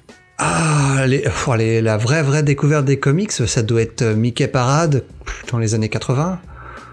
Euh, oui, voilà. Un peu comme tout le monde, je pense, non? Super Pixou géant et Mickey Parade? Et le, le, premier, euh, la première claque où tu t'es dit, ah, c'est vraiment ce, ce médium-là que j'aime ah, J'en ai deux, euh, deux, mes deux lectures d'adolescents dont je me souviens le plus, c'est euh, Le Gant de l'Infini de Jim Sterling. Et, et la deuxième, ce serait Weapon X. D'accord. Ouais. C'est vraiment les lectures qui m'ont marqué adolescent et qui, font, qui ont fait que j'allais dire je, n'ai jamais lâché les comics, mais c'est complètement faux parce que j'ai lâché les comics pendant presque 10 ans. Euh. Et qu'est-ce qui t'a fait revenir en comics? Euh, bonne question, je sais pas. J'ai acheté un, tome comme ça au hasard en disant tiens, je vais, je vais voir où ça en est. Et puis, euh, bah ouais, c'était il, y a bientôt 15 ans maintenant. Ok. Et du coup, toi, Steve, c'est comment, euh, quelle est ta découverte des comics? Euh, ben moi j'avais des mon père avait des vieux comics à la maison et euh, c'est comme ça que je, je, suis tombé dessus en fait en étant jeune notamment un vieux recueil euh, de de Spidey à l'époque où il y avait en plus les premiers X Factor que j'ai lu et relu et relu. Puis par la suite j'ai découvert dans le grenier les premiers Strange. Et les premiers Marvel que j'ai dévoré à l'époque et euh, je m'y suis mis un peu comme ça en fait. Et euh, c'est vraiment ça. Au début je lisais plutôt du manga euh, plus jeune. Enfin j'avais je trifouillais du comics vite fait quoi mais sans, en lire de façon assidue. Je m'étais dirigé un peu vers le manga et en trouvant tous ces vieux stranges c'est un univers qui m'a vachement plus plu et bah, je, après je suis parti en presse m'acheter des des comics et voilà. Mais j'en suis jamais vraiment sorti quoi. Et du coup est-ce que tu te souviens de tes de ta première ou tes deux premières claque, le, vraiment le, titre qui t'a fait dire que c'est le comics qui te passionne et qui, euh, Et vers, vers quoi tu vas, tu vas plus te tourner? Ben, grosso modo, je dirais que c'est le premier que j'ai acheté en fait. Euh, qui était euh, à l'époque le Amazing Spider-Man 400. Alors c'était sorti dans un version intégrale Spider-Man euh, chez Semic avec le numéro 17 ou 18, je sais, sais plus le, chiffre exact, où il y avait donc le Amazing Spider-Man 400 et la mort de Tante May. Et moi qui venais de lire les tout premiers, je tombe là-dessus. Alors en plus c'était les couleurs crado de l'époque en bicolore, une page sur deux, enfin un truc, un truc assez immonde, petit format et tout. Et je tombe là-dessus et euh, déjà des vraies couleurs. c'est vrai, la, couleur existe, mon dieu, c'est magnifique. Et euh, bah, la vieille qui claque quoi. Attends, c'était la, c'était quand euh, justement C'était avant la saga du clone? C'était oui pendant c'était pendant la saga du clone. Ouais. Ouais, où le, twist c'était que c'était une actrice qui avait été payée là. C'est ça. Ouais, ouais, ouais. ouais, ça, à l'époque je ne le savais pas encore. oui, oui, mais c'est dommage parce que euh, il aurait fallu quand même qu'à elle parte. Tante mais. Mais c'est euh, c'était c'est un, un, des premiers comics qui m'a qui m'a accroché quoi, vraiment. Euh, pour le premier que j'ai acheté et qui je me suis dit putain waouh c'est je, je, veux lire que des trucs comme ça quoi. D'accord. Et est-ce que tu as un scénariste et un dessinateur préféré c'est une question compliquée. Non, alors là par contre c'est hyper chaud. C'est hyper chaud parce que ça varie, ça varie en fonction de, bah, ça va varier en fonction de l'histoire déjà. Ça va aussi varier en fonction de l'humeur dans laquelle je suis. Euh, parce que en fonction de, l'humeur euh, du jour, j'ai pas forcément envie de lire la même chose. Il y a des jours où j'ai plus envie de lire des trucs euh, un peu, j'ai envie de dire un peu bas de plafond, c'est pas forcément péjoratif, mais des trucs où on réfléchit pas trop, qui sont juste fun et voilà. Ou d'autres fois où j'ai envie d'aller lire des choses plus compliquées. J'aime beaucoup le talent d'un Jeff Lemire, mais si t'es un peu au fond, bah, du Jeff Lemire, j'évite. Mmh c'est pas forcément ce qu'il y a de plus joyeux. Euh, Jeff Jones, j'adore ce qu'il fait, mais euh, c'est pas non plus toujours très profond. Et euh, bah, quand t'as envie d'un peu plus de profondeur, ouais, tu vas lire un peu plus d'indé ou ce genre de choses-là.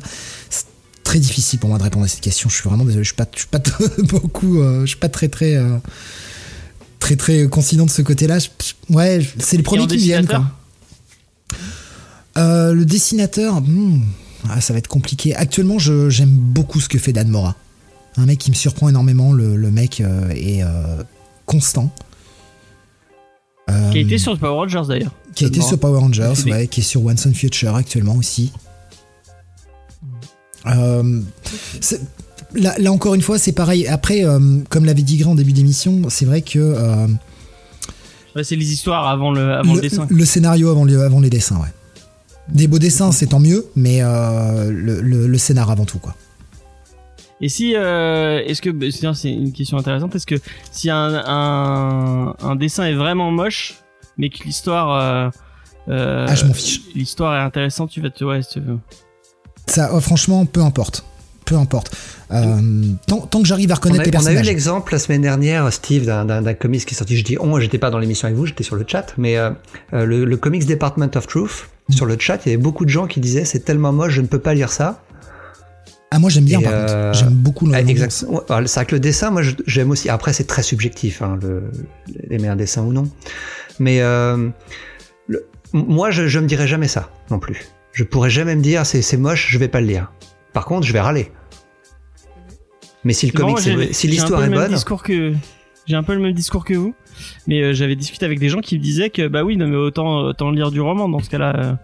si l'art c'est l'art séquentiel donc. Euh, ah, il faut, il faut qu'on puisse reconnaître les personnages. Moi, il y a un truc que je, un truc où vraiment j'ai du mal, c'est quand je ne reconnais pas les personnages d'une case à l'autre.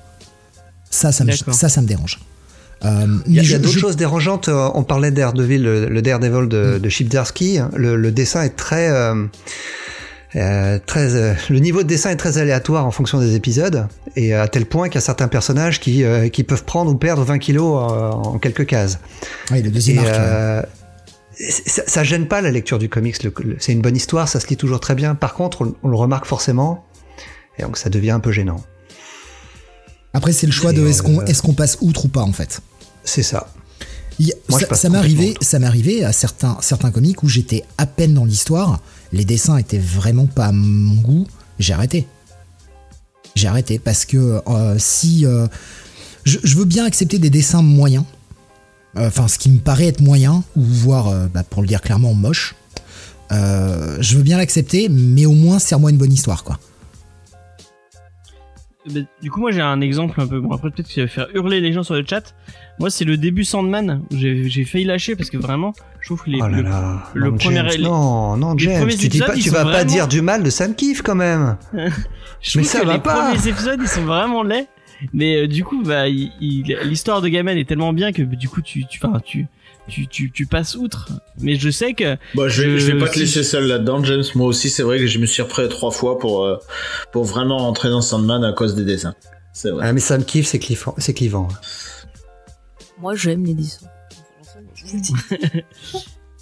Bah du coup, toi t'as la parole. Gray, est-ce que t'as un auteur, euh, un scénariste et un dessinateur préféré En, bah, en, scénar en scénario, j'en ai, j'en ai deux principaux. Je vais pas être très original. Déjà, il y a Jim Starlin. Probablement parce que c'est euh, l'auteur qui m'a fait, euh, qui m'a fait découvrir vraiment le monde du comics avec le Gant de l'Infini. Et donc j'ai, j'ai suivi toute son, toute son œuvre depuis. Et le deuxième, c'est Grant Morrison euh, pour tout ce qu'il a fait sur, et sur ben voilà un gars bien.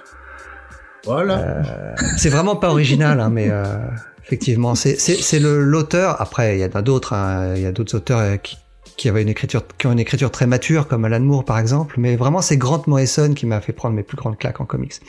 Et en dessin, euh, est-ce que j'ai vraiment besoin de citer Brian Bolland, le plus grand On attend tous que James râle. T'as vraiment des bons invités aujourd'hui, euh, James. ah ouais, ouais. Euh, mais moi j'aime beaucoup les coups de Brian Bolland. C'est juste ah. un, un, titre que je n'aime pas, que je n'aime pas de lui, mais c'est plus euh, à cause de son scénariste plutôt que de son dessinateur. Euh, malgré ce que ce que j'ai pu en dire, il y, a une, il y, a une, certaine vidéo que vous pouvez aller voir euh, sur notre sur notre page euh, YouTube où, où, je fais hurler quelqu'un. Ah, regarde sur le sur le chat, il y a il y a, merci y a Jonathan, merci. voilà. Merci Jonathan. T'es pas seul, t'es pas seul. Je, me je me sens moins seul. euh, Bon bah on va rester avec Gray. Est-ce que t'as un comics que tu conseillerais à quelqu'un qui n'a jamais lu de comics pour lui, lui, lui, lui, faire découvrir un peu cet univers? Elle, est difficile cette question. Euh, Steve a une phrase parfaite. Alors je ne sais pas si je peux te citer Steve. Tu l'as tu l'as dit plusieurs fois, mais, mais bien sûr. Le meilleur comics pour commencer, c'est euh, c'est n'importe lequel. Tu prends n'importe quel comics en kiosque. On a tous commencé comme ça. Mm et on, on, est tous, on a tous accroché. Alors après, euh, est-ce qu'aujourd'hui, avec l'offre qu'on a, euh, c'est beaucoup plus facile que pour nous à une certaine époque? Hmm. euh, C'est, je, là, franchement, j'ai rien qui me vient, je sais pas. Camelot 3000, voilà. Brian Bolland au dessin, c'est magnifique. une histoire, une histoire en un seul tome. On l'a pas fait, on est passé à côté dans l'émission. On, on, on, le fera peut-être un de ces quatre. Ah, c'est génial ça, Camelot 3000. Ouais, je sais que tu, m'as, tu, tu l'avais lu et que, mm. tu avais trouvé ça, que tu avais trouvé ça. Euh, Steve, est-ce que bah du coup, euh, vu, vu, vu, ta citation, euh, ça va être la même chose, mais est-ce que t'as un, t'as un, un comics pour faire découvrir le monde du comics à quelqu'un? En fait, tout dépend si on veut partir du côté super-héroïque ou si on veut parler du, du comics euh, bah, peut-être plus scindé, en fait, juste le média comique en lui-même. Euh, pour le média, pour le média comique en lui-même, je dirais un truc simple pour commencer, un truc genre, euh, genre Promethea. Très simple. ouais, ouais. Accessible, c'est le mot. ouais. Non, en fait, ta, ta, question, elle veut rien dire, euh, James. Excuse-moi de te le dire comme ça, mais tout dépend de, tout dépend de qui la pose cette question. Euh, tu, tu vas pas conseiller un comics à ta petite sœur de 12 ans ouais. ou un, ou un ah adulte bah, de, de, 30 ans Promethea pour une gamine de 12 ans, ça passe eh bah, très bien. Pas. Par exemple, tu conseillerais pas Saga à une, une gamine de 12 ans? Par contre, à, un ado, à une adolescente de 17, oui. Mais après, l'avantage qu'on a aussi, c'est que maintenant, justement, on a une offre en librairie qui est, qui est folle. Et le mec qui veut du polar, il a du polar. Le mec qui veut de la SF, il a du SF. Enfin, il y a, y a, vraiment tous les styles. À une certaine époque, on avait vraiment que bah, du super-héros, quoi. Ouais, sur, Mais après, sur, regarde. Sur le chat, un bone, un bone de, tu vois, oh, c'est, il y, a des bons conseils universel, sur le chat. ça peut plaire à tout le monde, bone. Mm. Regarde, on parle Locan Key, c'est une porte d'entrée euh, possible, alors que effectivement, tu vas donner Prométhée à quelqu'un ou Watchmen ou enfin des trucs. Euh, je, ça va, ça va être. Sur du comics, euh, sur du comics, je pense que c'est aussi toujours intéressant de de faire découvrir des fois des trucs qui sont aussi un peu mainstream. Et je voyais sur le, le chat, euh, schizophile, il dit Batman Hush. Je, trouve que c'est là par contre voilà ça c'est vraiment parfait dans le sens où euh, où bah il y a, presque toute la galerie euh, de Batman euh, c'est ça reste malgré tout accessible. C'est un super conseil je trouve. Oui non, Hush, c'est une très bonne porte d'entrée ouais bah, moi je dirais aux gens d'aller vers un, un genre bah, qu'ils affectionnent ou même ils peuvent commencer par une licence. Par exemple ils sont fans de Star Wars. Bah voilà il y a des comics non, mais c'est comme, comme si James et après ils peuvent euh, se dire pouf euh, voilà je veux dire autre chose. c'est comme si James tu disais est-ce que t'as un roman à conseiller à quelqu'un? Mais ça dépend de, de ce qu'il cherche quoi. Oui, voilà, il faut adapter à la personne qui pose la question. Il faut lui dire, bah, qu'est-ce que t'aimes bien comme style euh, tu ce que tu recherches. Mes questions, Donc James, tes questions elles sont nazes, tu vas les refaire. je pose, ça fait ça fait 5 ans que je pose les mêmes questions, il y a jamais personne qui m'a rien dit. Mais personne n'a osé, mais aujourd'hui c'est bon. non mais tu, vois, par exemple pour euh, pour quelqu'un qui aura envie de dire vraiment du on va dire du roman graphique ou euh, ou quelque chose d'assez euh, d'assez profond, j'irai j'irai conseiller Sex County de Jeff Lemire. Le problème c'est que le dessin de Jeff Lemire surtout de, de, de Lemire de cette époque-là, euh, faut pouvoir l'accepter. Et ça plaira pas forcément à tout le monde, alors que l'histoire est magnifique et c'est un des rares comics qui m'a fait chialer. Euh, pour quelqu'un qui a plus envie de quelque chose peut-être un petit peu SF, un peu romance, je vais, euh, je pourrais conseiller Alex Pusada, qui est une histoire très courte, en trois tomes en VF et que je trouve magnifique. Mais ça plaira pas à quelqu'un qui a envie d'action et de, de trucs qui pètent dans tous les sens. Difficile quoi. Ok. Est-ce que l'équipe, vous avez des questions pour, euh, pour Gray et pour Steve euh, Faye? Pourquoi moi de suite? Bah, Parce que je te vois, donc. J'ai rien fait, moi. non, non. Non, pas de questions, Cédric? euh, Non, pas plus, non. Bon bah vraiment vous êtes vous êtes d'une grande aide hein, cette, cette semaine. Euh, Vincent? Ouais ben non moi j'aimerais enfin pour pour Gray pour Gray et Steve moi j'aimerais qu'ils nous disent parce que moi je me sens un peu seul des fois ce qu'ils pensent de Marc Millar. Ah, j'ai cru qu'il allait demander sur Michel Sardou, moi. j'ai dit que bon, je les inviterai pour mon podcast Michel Sardou. Ça viendra, mais je, ça sera en deuxième temps. J'ai dit qu'il y avait, ça existait déjà le podcast Michel Sardou. Ouais, bah, il y a plusieurs podcasts, hein. il y a plusieurs podcasts comics. Euh, j'essaierai de faire une proposition différente. Tu veux y aller en bah, premier, Gré, ou tu veux que j'y aille? Vas-y, Steve. Alors, que dire de Marc Millard euh, c'est un mec qui a beaucoup d'idées. Tais-toi. C'est un mec qui a beaucoup d'idées, euh, ça on pourra pas le nier. Euh, mais c'est un mec qui va à la facilité aujourd'hui. Qu'on a, pour moi, plus rien à foutre du média comics. Le média comics ne nous sert qu'à faire des putains de storyboards pour des séries télé, des films ou quoi que ce soit. Il se sert de ça juste pour bah, vendre ses projets ailleurs. L'histoire dira si c'est un génie ou non. il a écrit de très bonnes choses. Il a été très productif. Aujourd'hui, je trouve que bah, c'est le comic en lui-même, c'est plus sa place, quoi. Finalement, il te fait pas des comics, il te fait des pitchs. Mm. Les taglines, les taglines sur ces covers des comics qui sortent aujourd'hui, c'est euh, adapté. Le, truc vient juste de sortir, on, le sait d'avance. Le premier numéro n'est pas encore sorti, ça a déjà été optionné à la télé ou au cinéma. Et on sait ah, même pas ce que ça il a, fait, il a fait un contrat avec Netflix, donc. Euh. Mais, ce, qui, est sûr, c'est que le temps dira si c'est si un génie. Moi, je pense surtout que le temps montrera que bah, c'est un mec euh, ouais, qui, qui est un businessman et qui s'est euh, et qui s'est enrichi sur une façon de, de faire. Mais je, ces comics, est-ce qu'ils passeront vraiment à la postérité enfin, ça, serait, ça serait étonnant. Hein. Faut, faut, faut pas lui retirer quand même euh, qu'on lui doit Civil War, qui a été très important pour une certaine époque pour Marvel. Ah oui. Euh, qu'il est toujours d'ailleurs. Et Ultimates. Euh, et, les Ultimates, exactement. Donc euh, c'est vrai qu'on peut beaucoup critiquer les comics qu'il fait actuellement. Euh, moi, je, lui, je voudrais rajouter un autre, un autre truc à son crédit. c'est que grâce à ses pitchs, parce que ce sont que des pitchs qu'il fait en comics, il a rendu beaucoup de, beaucoup de dessinateurs millionnaires. Euh, non, mais on, plaisante, mais euh, le métier de dessinateur, c'est un métier très difficile. La plupart des dessinateurs, ne, on voit très peu de dessinateurs de plus de 50 ans en comics. Et euh, le fait que certains dessinateurs ont pu assurer leurs arrières, et même très confortablement grâce à lui, bah, quelque part, on peut lui mettre à son crédit. C'est vrai. Mais même, j'ai l'impression qu'il y a des dessinateurs qui n'ont jamais été meilleurs que quand ils étaient avec lui. Je pense notamment à, à Brian Hitch. Brian Hitch sur Ultimate, c'est enfin ses planches, c'est un, vrai régal. Euh, après oui sur euh, bah oui sur Authority euh, aussi, euh, mais par contre après je trouve que Brian Hitch après ça a plus jamais été pareil. Hein.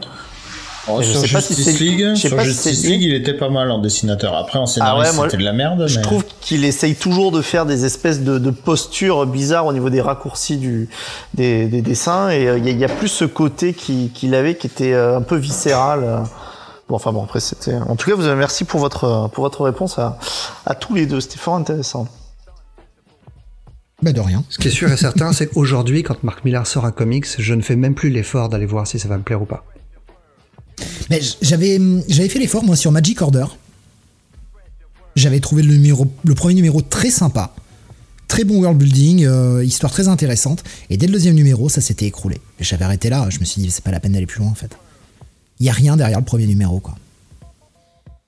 C'est marrant et Magic Order c'est vraiment euh, en, VF ça, a marqué plein de monde alors que moi j'avais trouvé ça vraiment euh, très très quelconque mais genre, bah, Jules, par exemple, de la chaîne Jules et Nico, euh, euh, qui on cite beaucoup, il est très très fan de Magic Order.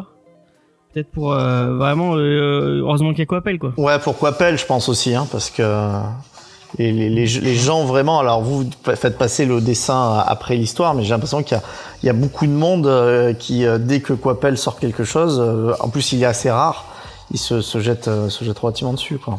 Mais je le trouve meilleur Coppel sur, sur, sur, chez Marvel ou chez que, là, euh, je le trouvais pas si. Bon, euh, C'est, un avis que je ne partage pas peut-être avec, euh, d'autres personnes, mais c'est pas grave. bah, merci beaucoup à tous les deux. On va passer enfin à cette review parce que vous êtes là et nous aussi, on est là pour parler de Tale from the Crypt. Et avant que de donner la parole à Faye qui est prête avec sa review, on va on va passer à, à, à, l'introduction complètement préparée et complètement euh, recherchée pendant des heures et des heures de Gré Pigeon. Euh, que c'est pas moi qui ai proposé, c'est euh, c'est euh, c'est c'est Gré Pigeon qui s'est proposé. Alors c'est complètement sans filet, c'est sans notes, sans rien. Donc euh, si je commence à radoter, vous me le dites. Euh, alors parce que tu m'avais dit on va parler des on va parler des IC Comics et plus plus particulièrement des contes de la crypte. Donc moi je t'avais proposé de, préparer un petit, un petit truc sur, sur Bill Gates, parce que les, les ici comics, on les doit à Monsieur Bill Gates. Mhm. Mais avant de parler de Bill Gates, il faut parler de quelqu'un d'autre, de la personne la plus importante de l'histoire des comics. Est-ce que vous savez de qui il s'agit?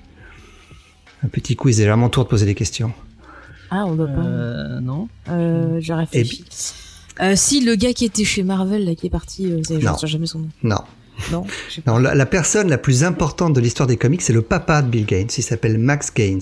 Ah. Euh, son vrai nom, c'était Maxwell Ginsburg. Donc, il a changé de nom à l'époque parce que euh, parce qu'il avait un nom juif et euh, dans le dans les États-Unis les États-Unis des années des années 10 ou 20, c'était il était pas très très bon ton d'avoir un nom juif. Donc, il a changé son nom à Gaines. Et c'était un c'était un commercial. Il a fait plein de petits boulots, mais il a, il a il, était commercial dans une imprimerie qui sortait des, euh, quotidiens du du dimanche. Euh, en fait, il sortait les, les euh, le dimanche, un espèce de best-of des journaux de la semaine.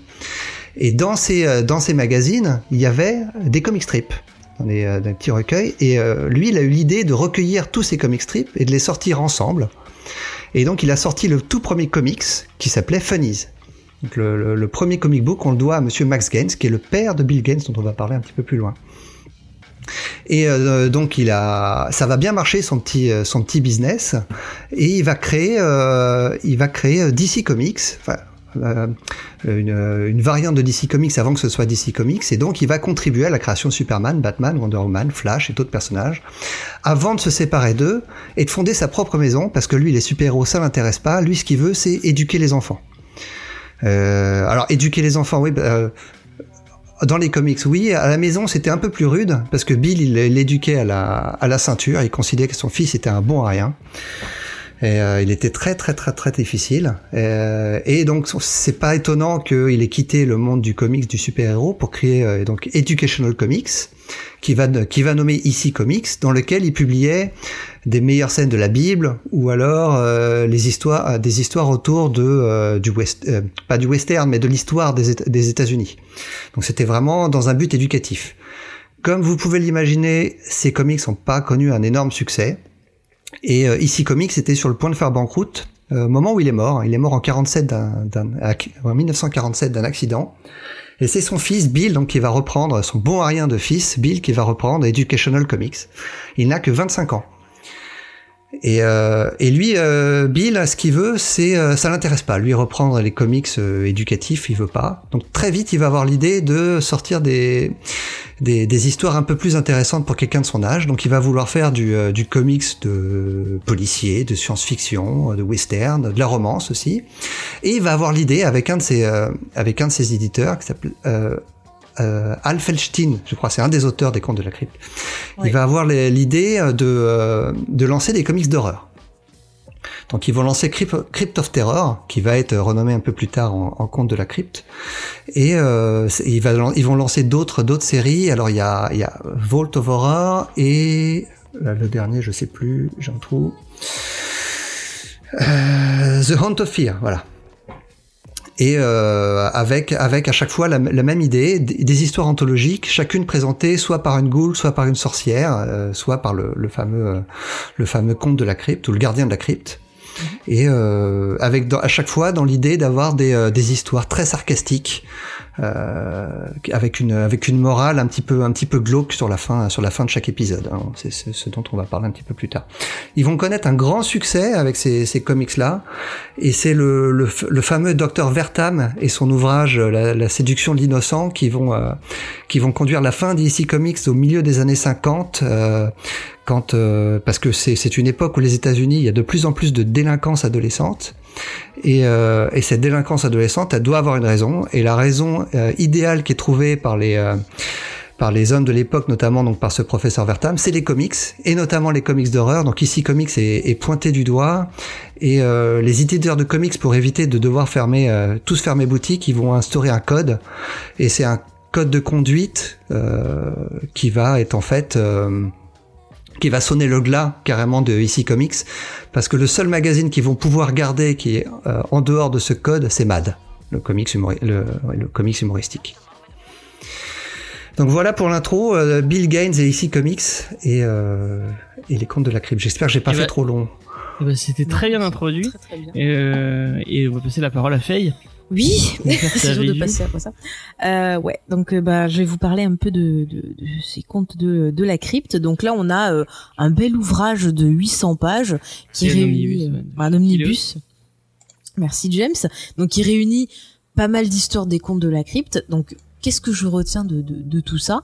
Ce que je trouve intéressant, c'est que on a des petites histoires qui sont très très courte. Donc si jamais une histoire vous plaît pas au début, vous pouvez toujours switcher et aller sur une autre. Mais bon, moi je me suis régalée. On a un principe, c'est un peu le type d'histoire euh, qu'on pourrait vous raconter autour d'un feu de camp. Euh, pour vous faire peur comme ça là, euh, ce côté un peu légende urbaine aussi, je trouve. Et parce qu'on va avoir des histoires genre de fantômes, des histoires de revenants. Euh, après, on va avoir des histoires qui vont être plus des histoires un peu euh, des thrillers, des histoires un peu policières. Et c'est souvent, ça va mettre souvent en scène des personnages euh, qui vont bah, commettre des actes pas très gentils, comme des meurtres ou euh, voilà d'autres choses euh, répréhensibles et qui vont être poursuivis soit par un sentiment de culpabilité, soit par une espèce de justice, j'ai envie de dire justice divine qui va les punir. Mais c'est souvent, comme le disait euh, très justement Gray, avec un côté très sarcastique.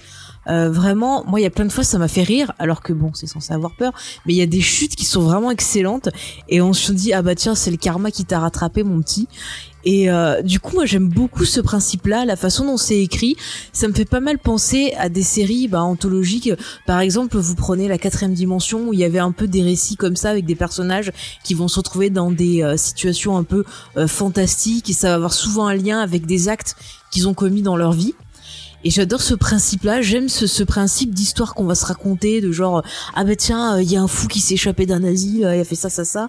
Euh, enfin, moi, je, je, je, me suis régalée à redécouvrir ces histoires. C'est vrai qu'à la base, ben, j'avais découvert les contes de la crypte un peu comme tout le monde dans les années 90 avec la, la série télé euh, qui avait été diffusée sur M6. Je crois que c'était en 93, pour un petit euh, un petit bilan. Et on trouvait déjà ce type d'histoire un peu voilà sarcastique. On avait pas mal d'acteurs célèbres qui venaient participer. On avait des grands réalisateurs aussi. Et c'est vrai que c'est ça qui m'a donné envie d'aller découvrir le comics. Et là, c'était la première fois que je relisais ces histoires en français. Alors, au niveau de la traduction, il y a des fois, je trouve que c'est pas super mélodieux à l'oreille. Parce que moi j'aime bien quand les mots ça forme un peu euh, un côté rythmé euh, un truc sympa.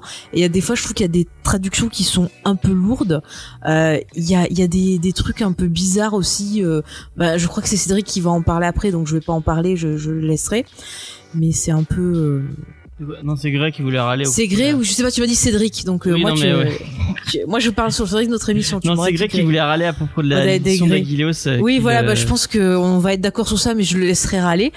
Euh, voilà. Après, moi, j'aime bien tout le fait que ce soit en noir et blanc, ce côté vieille histoire avec le, le narrateur, euh, voilà, au début qui te met dans l'ambiance et tout. Moi, je me suis régalée, je suis retombée en enfance parce que c'est vraiment le type d'histoire que j'ai une grand-mère qui était formidable, qui me racontait tout le temps des histoires de fantômes dès qu'elle entendait quelque chose ou autre. Elle prenait des notes et après, quand je venais, elle me racontait ces petites histoires un peu sous le même principe. Et c'est vrai que de relire ce comics, ça a été vraiment un plaisir pour moi. J'ai dévoré les 800 pages. Euh, je me suis éclatée. Franchement, les, les, les, les histoires sont très rapides. Hein. C'est, c'est peut-être trois quatre pages, allez, on va dire. Euh, donc ça se lit facilement. Euh, si vous rentrez dedans, bah, vous pouvez les enchaîner rapidement. Après, vous n'êtes pas obligé de, de, lire les 800 pages d'un coup. Vous pouvez vous faire une histoire tous les soirs, par exemple pour endormir vos enfants. Voilà, vous leur lisez la, la jolie histoire du, du, zombie qui revient pour pour venger sa fiancée, voilà, ou venger sa propre mort.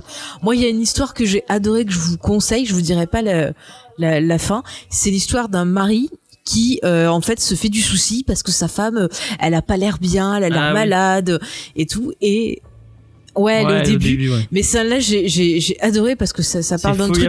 Oui, merci. Et ça parle de quelque chose qui, qui me stresse un peu dans la vie.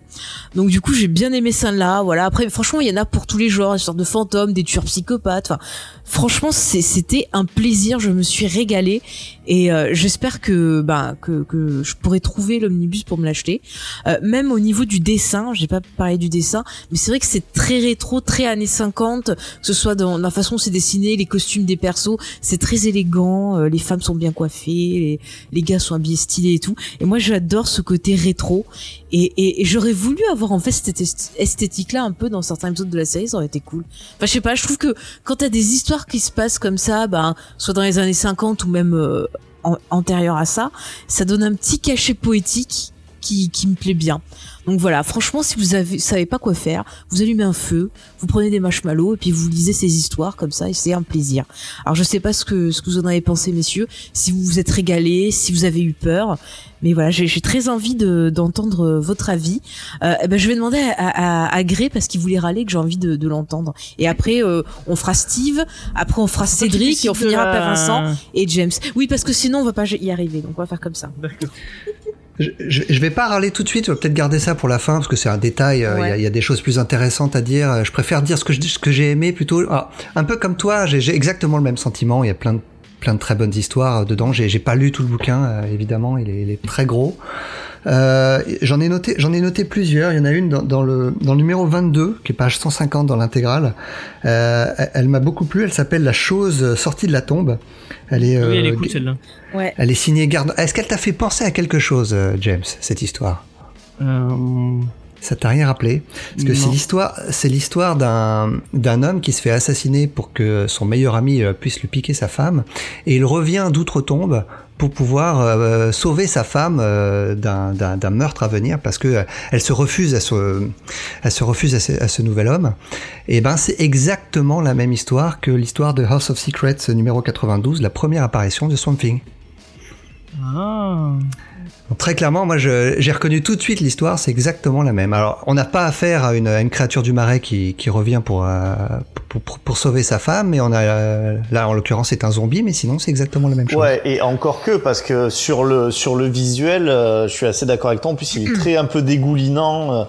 Il y a, il y a, il y a, Carrément, il y a ce côté boueux, ouais. etc. Il y a, il y a, vraiment, il y a vraiment exactement l'histoire qui qui est qui est un peu ouais, qui, qui fait penser en écho direct. Je suis d'accord. Et alors, mon, histoire préférée de celle que j'ai pu lire, alors attendez que je retrouve mes notes, euh, c'est celle, je sais pas si vous l'avez lu, elle est assez loin dans le tome, qui, euh, qui met en scène deux frères, euh, qui sont autour du lit de mort de leur, de leur mère. Leur mère fait promettre au plus grand des deux de s'occuper de son petit frère quoi qu'il arrive. Mm. Et, euh, et le petit frère ne va avoir de cesse sur les années qui vont venir d'avoir des caprices sur caprices. En fait, euh, il va demander à son frère de se sacrifier pour lui, de sacrifier toutes ses économies et, et même par la suite son futur mariage pour lui, pour qu'il puisse lui jouir de la vie. Donc s'acheter un beau vélo, ensuite une belle voiture pour pouvoir amener lui ses petites amies euh, en sortie, tandis que le grand frère va devoir se priver de tout jusqu'au moment où le petit frère va faire la demande de trop. Et pareil, je vais pas révéler la fin, mais c'est une des rares fois où euh, l'épisode se termine avec une scène très gore euh, très souvent, les épisodes ne sont pas très horrifiques dans le sens graphique. C'est dans la morale, souvent que c'est, on peut considérer que c'est de l'horreur, mais cette histoire-là se termine d'une même très visuelle. Alors là, pour le coup, ça m'a rappelé un épisode de Grey's Anatomy. Ça n'a rien à voir, mais. mais enfin, j'ai, j'ai, je, je prends vite fait la parole. J'ai, euh, j'ai, j'ai vraiment kiffé. J'ai, j'ai dû lire euh, 200 250 pages a priori. Euh, j'ai aimé un peu tout enfin toutes les il y a aucune histoire où je me suis dit ouais non c'est c'est pas intéressant mais le problème c'est que ça repose beaucoup beaucoup beaucoup sur le même principe euh, avec souvent c'est même pas l'histoire qui est euh, l'histoire est, est, assez euh, banale mais le twist il y a un twist et le twist est tellement bien que tu te dis ah l'histoire elle est cool mais au final tu, tu, tu retiens vraiment que le twist moi, il y en a une qui, qui vraiment m'a, que j'ai trouvé, euh, j'ai trouvé vraiment cool. C'est euh, La mort lui allait si bien. Oui. Euh, qui est l'histoire euh, d'un mec qui est amoureux d'une fille et Avec en le fait smoking, cette fille est déjà amoureuse de quelqu'un. Avec le smoking. Et en fait, il... de Ouais. quoi? Ouais, voilà, ouais, c'est celle-là. Et celle-là, elle est bon. Le, toute l'histoire est pas folle, mais il y a un, y a un twist et le, le twist de et le twist est tellement cool. que Ouais, mais l'histoire, ah ouais, elle te sert à amener le, sympa, le, le twist, en fait. Enfin, c'est sur 6-7 pages, quoi. Ouais, et c'est ça qui est, qui est un peu dommage. C'est ça qui est un peu dommage parce que bah au final tu as l'impression que bah que t'as lu que des twists marrants et. Enfin ça ça ça ça manque de de, de trucs un peu. Et je m'attendais vraiment j'avais j'avais euh, parce que tu m'en as parlé plein de fois des contes de la crypte euh, notamment de la série télé et de la, je, je me souviens de trois épisodes euh, de la série animée qui passait sur M6 à l'époque.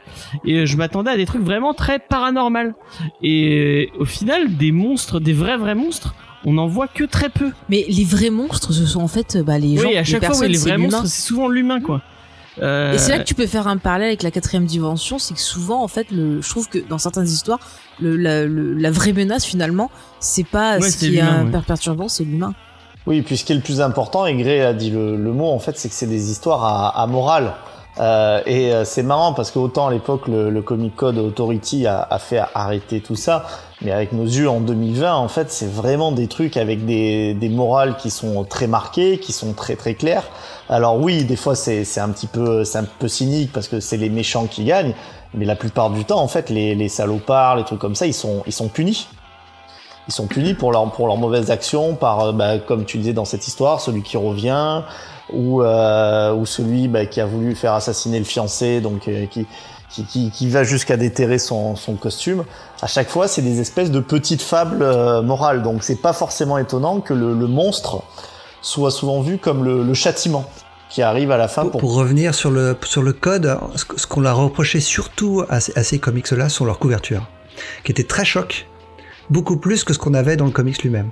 Et les mots aussi euh, Gray je sais pas si tu te rappelles mais euh, Bien sûr. Du coup, ils faisaient oui. interdire les, ils ont fait interdire les mots euh, terror, les trucs comme ça. Enfin, ils avaient plus le droit. C'est, c'est, on on est un peu dans. Ah là, clairement, c'était un coup de un coup de poignard dans le dos de, de Gaines pour qu'il puisse pour qu'il ferme boutique. hein. Ouais, oui, c'est clair. C'était le bouc émissaire idéal. dans, dans ce que vous dites, moi, euh, mon, mon histoire préférée, enfin, de ce que j'ai lu pour l'instant, c'est, euh, attends, je l'ai noté, euh, c'était euh, la malédiction de la pleine lune, euh, qui pourrait paraître comme ça être très très très très très paranormal, mais au final, qu'il l'est pas. Et euh, je sais pas si vous voyez de laquelle je parle, C'est une sorte Autour- de loup-garou. autour d'un loup-garou, euh, que j'ai trouvé vraiment euh, vraiment intéressante. Et, euh, et ouais, c'est vrai. Et il y a un petit côté où, vrai, mais euh, je pense que le, il y a un truc qui est très problématique, c'est la façon dont on l'a consommé. Euh, moi, je pense vraiment que j'aurais que que que le fait de la lire d'un coup comme ça en en et c'est un peu le problème de Comics Discovery et euh, pour euh, pour Comic City ça doit être la même chose. C'est qu'au final on bouffe du comics chaque semaine. Tu chaque semaine tu dois lire un comics et te taper un omnibus de 800 pages en une semaine c'est un peu compliqué quoi surtout que bah t'as peut-être d'autres bah, trucs à faire s'organiser James c'est oui moi je sais que j'ai commencé que dimanche euh, j'aurais peut-être dû m'y mettre un peu un peu plus tôt. Et, euh, et en, en deux jours lire 800 pages c'est un peu euh, alors que là c'est des petites histoires qu'il faut peut-être euh, ouais. de toute façon de euh, base c'était de base c'était euh, c'était pas sorti tout d'un coup c'était genre tous les mois t'avais ton petit numéro et puis voilà donc c'est du feuilleton en quelque sorte. Mais c'est typiquement le bouquin qu'il faut, euh, vous avez raison, il faut picorer. Il a, il va très bien dans deux endroits, ça dépendra de vous ce que vous préférez. Soit sur votre euh, table de chevet, donc euh, hop, une, deux, trois histoires par soir et ça vous tiendra facilement le mois. Ou alors moi, je vois très très bien aussi dans les toilettes. Moins pratique à manipuler. oui, ça passe. Ah ouais, c'est un peu lourd. Ouais, l'omnibus de 800 pages, il est un petit peu lourd. Mais dans les toilettes, tu vois, ah. tu, tu y restes un petit moment, tu lis ah. tes histoires, ton comic, il, te fait, il fait trois mois. Tu fais ton sport de la journée, du coup, en le soulevant, quoi. poser poser sur les genoux. La technique, c'est poser sur les genoux. On va donner la parole à Steve comme le, me le demande très, euh, très, très discrètement. Mais tu euh, balances tout. Qui m'envoie 40 000 messages, mais on l'entend, abruti. 40 000, pas 40 Surtout moi, j'avais dit que c'est lui qui devait parler. Non, mais c'est pas grave. Euh, donc oui, euh, effectivement, il faut. J'allais donner, donner la parole à Steve. Euh, du coup, qu'est-ce que t'en as pensé euh, de, de Tale from the Crypt? Mais le, on, sent déjà, enfin quand on quand on le lit euh, notamment dans l'ordre, on sent que le style s'affine au fur au fur et à mesure des euh, des premiers numéros. Les premiers numéros, j'ai trouvé, trouvé un peu rude euh, à lire, notamment sur le fait qu'on a même des fois simplement des polars où il y a absolument aucune once de paranormal. Et ça, c'est gênant. Dans un truc qui s'appelle Crypt of Terror. Bon, après. Les deux premiers, notamment, qui sont totalement. Euh, ouais. Il a, oui, n'y a pas du paranormal. Et à partir du moment où il y a vraiment ce jeu avec euh, bah, le Crypt Keeper, le Vault Keeper et la Old Witch qui, se, qui viennent raconter les histoires, une fois que le rythme est trouvé, ouais, ça, ça, ça prend son envol et ça devient vachement plus euh, fluide. et on a beaucoup plus envie de picorer les petites histoires. Bon, allez, encore une, allez, j'en lis encore une, allez, j'en lis encore une. Et puis, ouais, une heure après, on y est encore, en fait. Et, et, non, le, le bouquin est très sympathique. Ça a un poil vieilli quand même. On va pas, va pas faire ouais, semblant. c'est rétro. Les, c'est super rétro. On va pas faire semblant, mais euh, oui, ça a un poil vieilli, mais ça reste, ça reste assez lisible. Le truc, c'est que ça a été tellement pillé par la culture pop en général qu'il y a beaucoup d'histoires, tu les lis, tu dis ah ben j'ai déjà vu ça, j'ai déjà vu ça. Oui, aujourd'hui on a déjà vu ça, mais euh, à l'époque c'était très novateur quoi. Et c'est très, euh, c'est très wasp. Si, à mon avis, il ne devrait pas y avoir une seule fois euh, de, de personnages euh, d'origine euh, autre bah, que des blancs trentenaires. Ouais, mais c'est les années. Enfin, le problème c'est que c'est les, années 50. Hein, donc forcément, malheureusement, bah, c'est le reflet de bah de, de la société américaine de l'époque. Donc c'est sûr que forcément. D'une partie. Tu vas pas. Oui, d'une partie. Mais c'est sûr que forcément, tu vas pas avoir des personnes de couleur ou. ouais. Voilà. Ou, LGBT ou autre, c'est pas, c'est pas récent. Euh, mais du coup, euh, est-ce que tu conseillerais euh, de commencer par la fin, Steve, toi qui disais qu'il fallait, mieux. Non, non, je, je conseillerais plutôt de commencer peut-être vers la page 100, quoi. D'accord. Et je me posais une question, je j'ai pas vu de différence moi où, j'en où, où j'avais commencé. C'est est-ce qu'il y a une différence entre euh, le le enfin les, il y a comme tu disais il y a trois narrateurs différents. Mmh. et je me demandais est-ce qu'il y a une il y a une différence entre quand c'est la sorcière le Volkeeper en français comment ils l'ont traduit je sais plus le il y a le gardien de la crypte et il y a le le Volt je sais plus ce que ce que c'est en français. Ouais, je suis en train de retrouver le tombeau je crois. C'est le gardien du tombeau si si je dis que pas de conneries. Oui ça va être ça je me demandais s'il y avait une, une différence entre les entre les trois narrateurs bah, à la base, en fait, chacun était dans leur propre magazine, euh, ce que ce que Gray euh, ce que Gray disait tout à l'heure.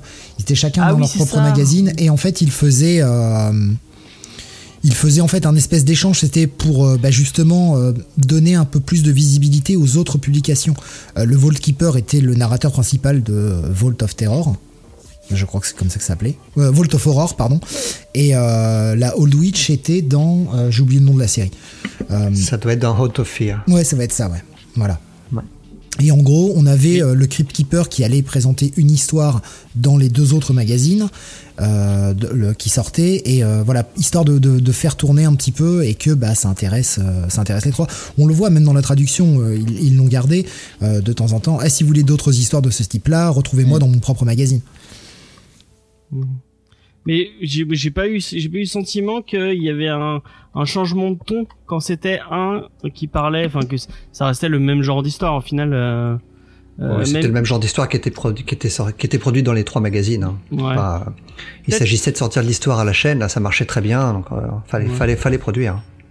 Il n'y avait pas vraiment de, de ligne éditoriale. Si c'est la sorcière, ce sera plutôt une histoire de ce type-là. Non, non, non. On a des histoires de prêtres, on les met dans le magazine. C'est ça.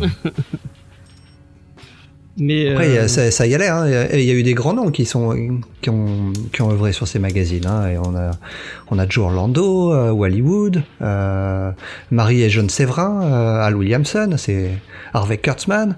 C'est pas des petits. Pas, enfin, c'est des gens qui sont qui étaient jeunes à l'époque, mais qui sont devenus des très grands noms du comics. Hein. Frank Frazetta aussi a commencé dans ces magazines.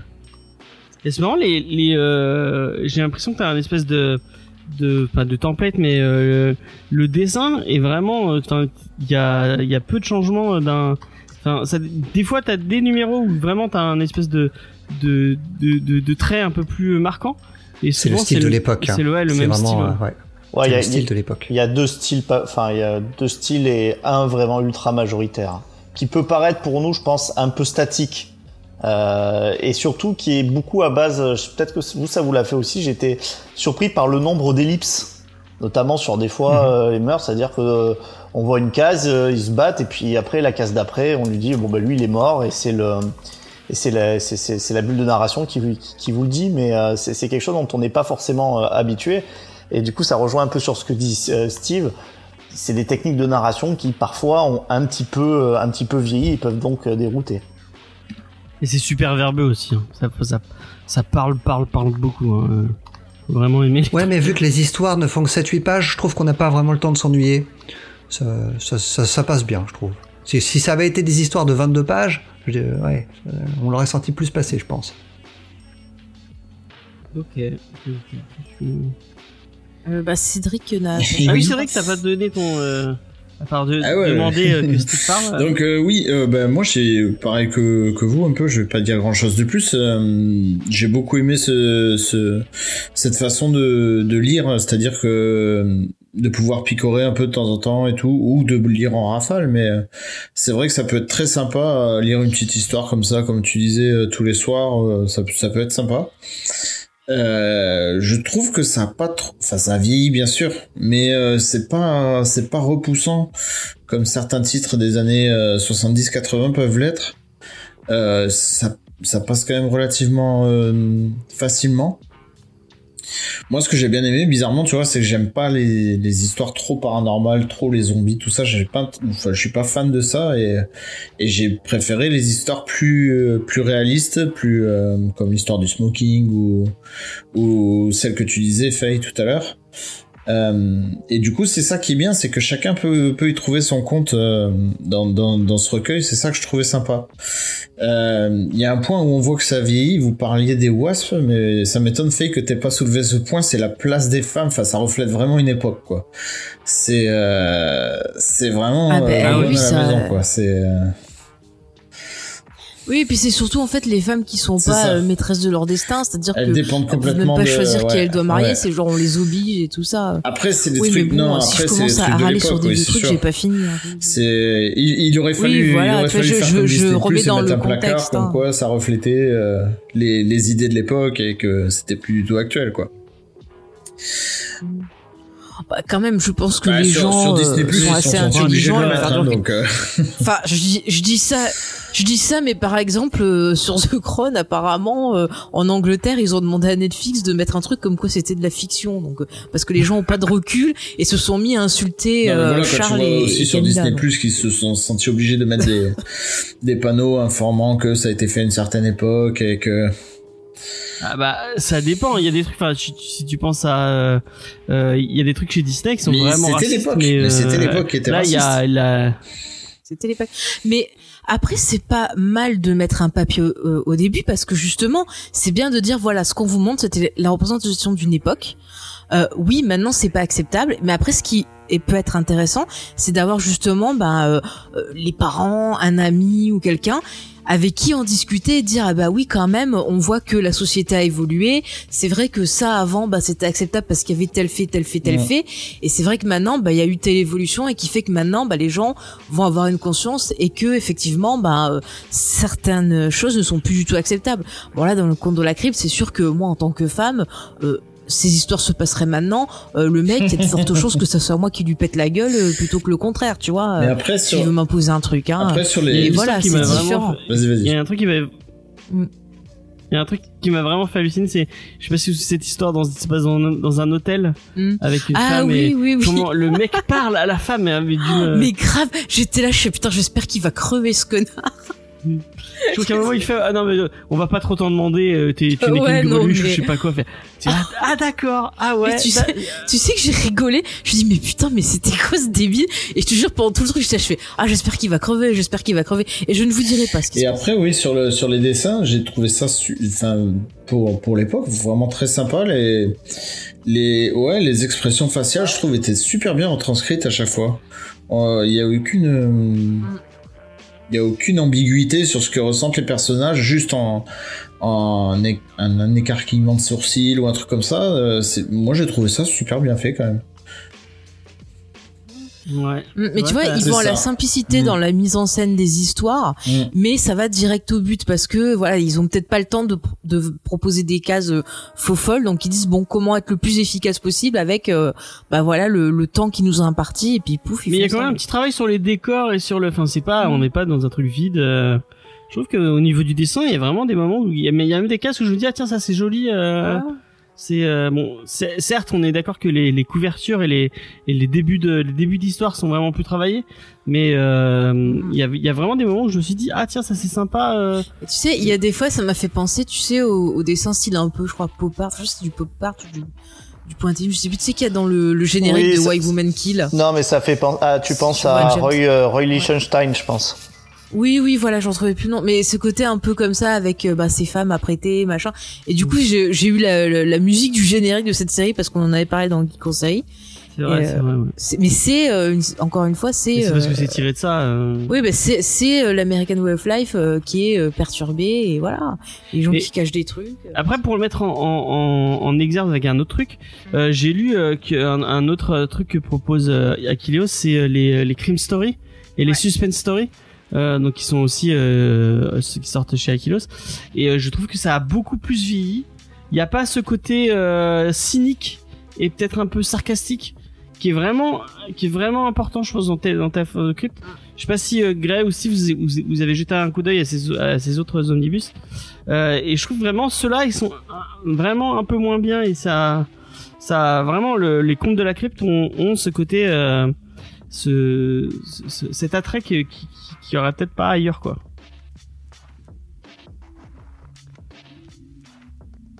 Personne répond. Personne répond, tout le monde. Est... Ils sont sages, c'est beau. Euh, Gray, est-ce que t'as ou Steve? Non, non, non, désolé, je l'ai pas lu, j'ai pas lu ces, ces histoires. Bon bah, apparemment ça parle pas à Steve non plus. Et Gray, on l'entend plus. Euh, j'ai pas tout lu, hein, honnêtement. J'ai lu environ euh, à peu près 300 pages euh, du bouquin. J'en ai zappé. J'ai lu beaucoup du départ hein, parce que je voulais voir comment ça se construisait au fil du temps et comment ça évoluait. Puis après, j'ai commencé à sélectionner au bout de 150 pages à peu près. J'ai commencé à sélectionner, à, prendre un petit peu au pif en fait. Est-ce que c'est un bouquin que t'achèteras au final? Non. Non? Non. Pour plusieurs raisons, mais non. Bah vas-y, vas-y. Euh, j'avoue que les, éditions VO sont plus chères. Alors, je, reconnais que le travail d'Aquileo, c'est très bien, et de le proposer à quand même bas coût, parce qu'on est sur un bouquin à 79 euros, si je dis pas de bêtises. Oui, euh, oui, je crois, C'est. c'est, euh, ah, le rapport qualité-prix est imbattable. Hein. Voilà. Le nombre de pages pour le prix, c'est. Ouais, par rapport à la VO, en tout cas, il n'y a pas photo. Hein. Mais les éditions VO, les, les EC Archives qui sortent, qui sortent chez Dark Horse, ils sont à 50 dollars tome. C'est 5 tomes du coup. Donc ça fait beaucoup plus cher. Il faut à peine plus de 200 pages. Mais euh, déjà, ils sont en couleur. Et même si le dessin noir et blanc à l'époque, euh, ça, passe bien, il y a certaines cases, il y a eu certaines histoires où franchement, euh, on a un peu de mal à voir, à, bien voir les choses, quoi. Les j'aimerais il n'y a pas il y a pas d'éditorial et j'aimerais comprendre enfin savoir pourquoi ils ont fait le choix du noir et blanc est-ce que tu sais Steve? Non je je sais pas non plus pour des pour du coup je pense pour le coup. Problème de Quand ça a été édité, c'était édité en couleur à la base? Ouais. Ouais, moi j'en ai ah, vu en VO en couleur, oui. D'accord. Là, je l'aurais pas demandé, donc je pourrais pas vous dire. Ça parce que je trouvais que le, je trouvais que le noir et blanc était oui, c'était je pensais que ça avait été fait comme ça. Ouais, moi aussi, je pensais que c'était. Euh. Mais je sais pas l'édition. Moi, j'aurais voulu avoir des trucs en plus. Euh, je sais pas, je trouve que c'est un peu. Bon après. Après, on prix, a le PDF, donc c'est peut-être. Ça se trouve, c'est pas. Peut-être. Peut c'est pas le bouquin de base. C'est juste euh, le le service presse. Hein. Mais ouais. Parce qu'on n'a pas, on avait, on n'a pas eu la couverture et tout. Donc peut-être que c'est que le service presse. Hein. Il y a, il y a, il y a peut-être. Le seul, le seul bonus, c'est une préface de Johan Svar que je trouve bizarre. Oui, euh, alors j'allais y venir. La préface, j'ai pas du tout aimé. Quand tu regardes simplement la préface du premier tome VO, c'est John Carpenter. À un moment. Et euh, elle est excellente d'ailleurs, sa, préface. Et celle de Yasvar, elle est même pas. Je, je suis même pas sûr qu'il ait aimé la lecture de, de ces histoires. Euh, il, parle des monstres en général, mais euh, il donne un côté négatif. quoi. Il parle de Benny Braxton, oui c'est ça. Il parle, il parle très peu de ces histoires-là. Il parle de l'influence qu'elles ont eue, ce qui est indéniable sur tout ce qui, ce qui viendra, mais. Euh... Ouais, et puis pourquoi prendre aussi euh, la question que je me suis posée, c'est pourquoi là aller chercher Johannes Farr? Mais moi là j'ai pensé, vous savez dans les Simpsons, il y avait un gars, je crois que c'est quand euh, Marge elle sort un bouquin d'amour et en fait je crois qu'ils appellent un, un, auteur, en gros il, il fait des préfaces pour tout le monde et le mec il fait oui oui pas de problème je fais une préface genre euh, parce qu'il fallait quelqu'un de CM donc ils appelaient n'importe qui, le mec pour de l'argent il fait une préface. Ouais non mais parce que Johan Sfar, alors après euh, il y a des choses que je connais, je connais pas toutes Sfar quoi, mais des trucs d'horreur.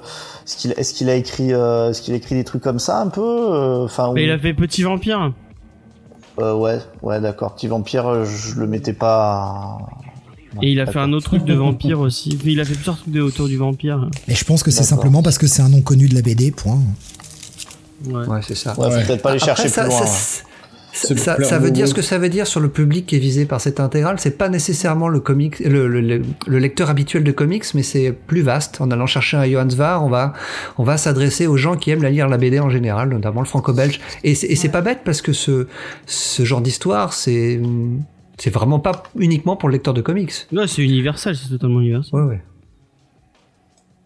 Ah ouais et euh, du coup, toi, Grey, est-ce que tu, tu l'achèterais Donc, tu, tu, tu restes quand même plus attaché aux éditions VO Ouais, comme Steve. Euh, pour plein de raisons aussi. Les, les mêmes raisons que Steve. Je trouve que les le, le, la possibilité d'avoir les, les, histoires en couleur. Je trouve que la traduction est un peu datée aussi. Alors le texte original est probablement daté aussi, mais en français ça me choque plus. Mm. Euh, Je suis d'accord. Il y a certains, il y a certaines expressions qui sont vraiment désuètes. Et le, lire des expressions désuètes en anglais me dérange probablement moins que qu'en français. Alors c'est c'est peut-être juste mon ressenti à moi. Et, et, pour arriver vraiment aux choses qui fâchent, il y a, y a, beaucoup de coquilles. Alors j'espère que c'est dans le PDF, dans le service presse, et qu'ils ont ils ont corrigé pour la mmh, mmh. pour la version vendue au public, mais pour un tome assez cher, hein, mine de rien quand même. Il y, y, a même des fautes sur les noms des auteurs. Mmh. Et je trouve ça gênant. Il y a un moment, il y a un euh, problème d'impression. Je crois le, le texte est décalé par rapport au bulle ou. Ouais, ça arrive plusieurs fois. Ça. Plus. Enfin, il y a un moment, c'était pas lisible, quoi. Oui, il y, a plein de trucs comme ça. Et merci à Maître Girox euh, pour, le flow. pour le flow. Mm. Non mais c'est vrai, c'est ce que j'ai dit tout à l'heure dans, les petits euh, désagréments. Pareil, voilà, le fait qu'il y ait des choses qui sont à des petites coquilles, des trucs comme ça. Je me dis que c'est vrai que pour le prix, euh, ben tu t'attends à avoir un truc quand même euh, parfait. c'est vrai que j'aimerais un, bien. Un exemple, un exemple tout bête, mais vraiment qui est vraiment choquant, je trouve. Mhm. juste après la, préface de Jans Var, on a un, très joli dessin euh, qui, montre l'ensemble des auteurs qui travaillent, qui travaillaient à l'époque pour le magazine. Et on a Bill Gaines qui, qui fait une phrase "Merci pour votre courrier, il nous aidera à choisir le genre d'histoire que vous voulez que nous publions." Et ils font une faute à publions, ils ont mis deux i. Eh ben c'est bon. Il y a deux IA C'est du eh ben, subjonctif. je ne sais plus parler français. Autant pour moi. tu couperas un montage, hein, James, merci. Ah non, non, non je, je, vais, je, je le mettrai. Euh, oh, euh, pareil, je l'enverrai, je l'enverrai à Spades pour qu'il. Tu, tu vois, si c'est sûr que si j'avais, si j'avais l'occasion de pouvoir choisir entre la VO et la VF, je pense que je le prendrais en VO. Mais c'est vrai que genre le trouver en VO à un prix euh, bah, qui soit accessible à mon budget, c'est compliqué. Et c'est vrai que la VF c'est peut-être plus accessible. Mm. Mais bon, ça me gonfle de quand même, tu vois, s'il y a les erreurs euh, qu'on a eu dans le PDF, ça me gonfle quand même aussi de mettre le prix. c'est compliqué. Hein. Est-ce qu'en VO, c'est un, ça reste accessible au niveau de la lecture pour les gens qui ont oui. pas l'habitude de lire l'anglais ah, ça va hein, franchement ouais, non c'est pas c'est pas de l'anglais le plus dur euh, que j'ai pu voir non non non il y a, y a, un autre franchement truc, j'aime euh, ça va hein. qui, qui, que je trouve qui, qui manque là c'est que on n'a pas la, la pagination originale. C'est à dire qu'on a vraiment que la partie BD il y avait aussi du rédactionnel il y avait des petites histoires des choses comme ça qui sont dans les IC Archives qui ne sont pas dans cette euh, cette édition là ils ont fait le choix de ne se concentrer que sur la partie BD c'est un choix. Euh, mais c'est vrai que ça manque. Et dans les tomes US, on a quand même aussi, à chaque changement de magazine, on a la cover originale. Là, il faut aller à la fin pour les voir toutes. On ne sait pas forcément quand change le magazine, quand on a changé de, numéro. Et c'est même pas marqué dans le sommaire. C'est pour toutes ces petites choses-là que je trouve que l'édition US, c'est un poil au-dessus. Après, c'est une très belle édition. Hein. Euh, ça a le mérite de tout avoir. C'est-à-dire que vous avez vraiment tout ce qui est sorti sous le nom de Crypt of Terror ou Tales from the Crypt.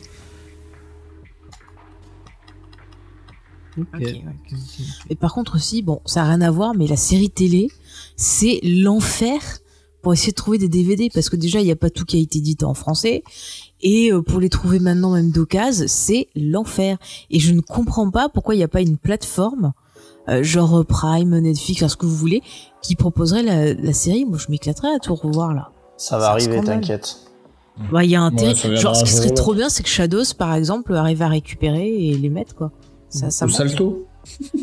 Ah, alors, alors là, bah, le problème c'est que c'est HBO. On a essayé Salto. Ça, ça vient d'HBO. Ah, vous avez essayé vous Ah ouais ah, peut-être au CS, ça pourrait être pas mal. Ah c'est une série HBO au départ, donc euh, c'est peut-être ça aussi qui pose problème, ah. notamment avec l'arrivée d'HBO Max. Ouais. Bah, peut-être euh, peut-être sur OCS qui qui non bah, mais après apparemment HBO il attend pour les comptes de la crypte. Je m'en fous la Snyder. Bon, euh, apparemment euh, HBO Max euh, je crois qu'en France ça serait la chaîne qui s'appelle Warner qui récupérait les trucs d'HBO Max. Mais il y a une chaîne Warner? Oui, t'as une chaîne Warner, sur bah, tout ce que tu trouves sur les box et les trucs comme ça, ouais. Et ils ont les séries, ils ont des trucs comme ça. D'accord, d'accord, d'accord. Ils ont Fringe, ils ont ouais, pas mal de trucs comme ça. Fringe, c'est pas possible, c'est pas Warner, c'est la Fox. Ah bah ils l'ont passé, je t'assure. Bah ouais, mais c'est pas J'ai regardé. Et bah tu vas garder la parole, euh, Cédric. Est-ce que tu, tu, tu achèteras Téléphone de Crypt euh, ben moi j'ai aucune connaissance des éditions euh, VO donc euh, l'objet en tant que tel il me, ouais il me tente bien après bon c'est c'est quand même 80 euros à sortir hein, c'est pas c'est pas tout le monde qui peut se le payer mais euh, ouais ça me tente bien. Et si je le si je me le faisais offrir je serais très content. Vraiment c'est enfin pour moi je trouve ça un bel objet et c'est très sympa à lire quoi. donc euh, ouais je, je, dis rien mais en janvier c'est mon anniversaire Juste comme ça oui mais y a, euh, je dis rien mais il y a Noël avant les gars aussi tu vois donc euh, vous avez deux possibilités mais même en termes de je sais pas si vous êtes d'accord avec moi euh, Gray et Steve en tant que comics de un peu enfin de patrimoine c'est cool quand même d'avoir ah cette oui. édition. Ah mais encore une fois, là c'est parce que si on a le choix de, de la, la, VO ou la VF, je prendrais la VO. Maintenant, si on avait que le choix de la VF, s'il n'y avait pas moyen de se procurer la VO, ou quand on ne peut pas, quand on ne sait pas lire en anglais ou que, l'anglais est compliqué, cette édition, euh, oui, je la conseille fortement. Pour revenir un peu sur la question que tu posais tout à l'heure euh, sur euh, qu'est-ce qui est bien pour démarrer, pas ça par contre. Ouais, ça reste un peu. C'est vraiment pour un public ciblé, pour un public qui a envie de découvrir le comics à l'ancienne et pas le comics forcément mainstream, euh, qui a envie de découvrir peut-être des histoires d'horreur. Et encore une fois, faut le remettre dans le contexte parce que, euh, bah oui, c'est sûr que par rapport à aujourd'hui, euh, ah, vous verrez pas des, boyaux dans tous les sens, vous verrez pas des litres et des litres de sang. Hmm. Non, c'est de l'horreur façon années 50. Mais c'est très bien qu'il y ait ça sur le marché français. Et ce qui est, ce qui est plutôt cool, c'est qu'à la fin, on voit quand même que il pense publier euh, Vault of Horror Moi je dis oui, qu'il le publie. Qu'il le publie parce que euh, Faye en a parlé tout à l'heure par rapport à la, série télé. Finalement, il y a que très peu d'histoires de Tales from the Crypt qui ont été adaptées dans la série télé. La majorité des histoires viennent plus de Vault of Horror que de Tales from the Crypt, malgré que le nom soit Tales from the Crypt. Ouais, et en plus, ce sont des, des adaptations, euh, des adaptations vraiment à l'époque, parce que là, c'est carrément dans son jus. Et quand tu regardes les épisodes des Contes de la Crypte, alors j'en ai parlé depuis longtemps, hein, mais euh, c'est là, c'est dans le jus des années 80 ah, sans problème, quoi.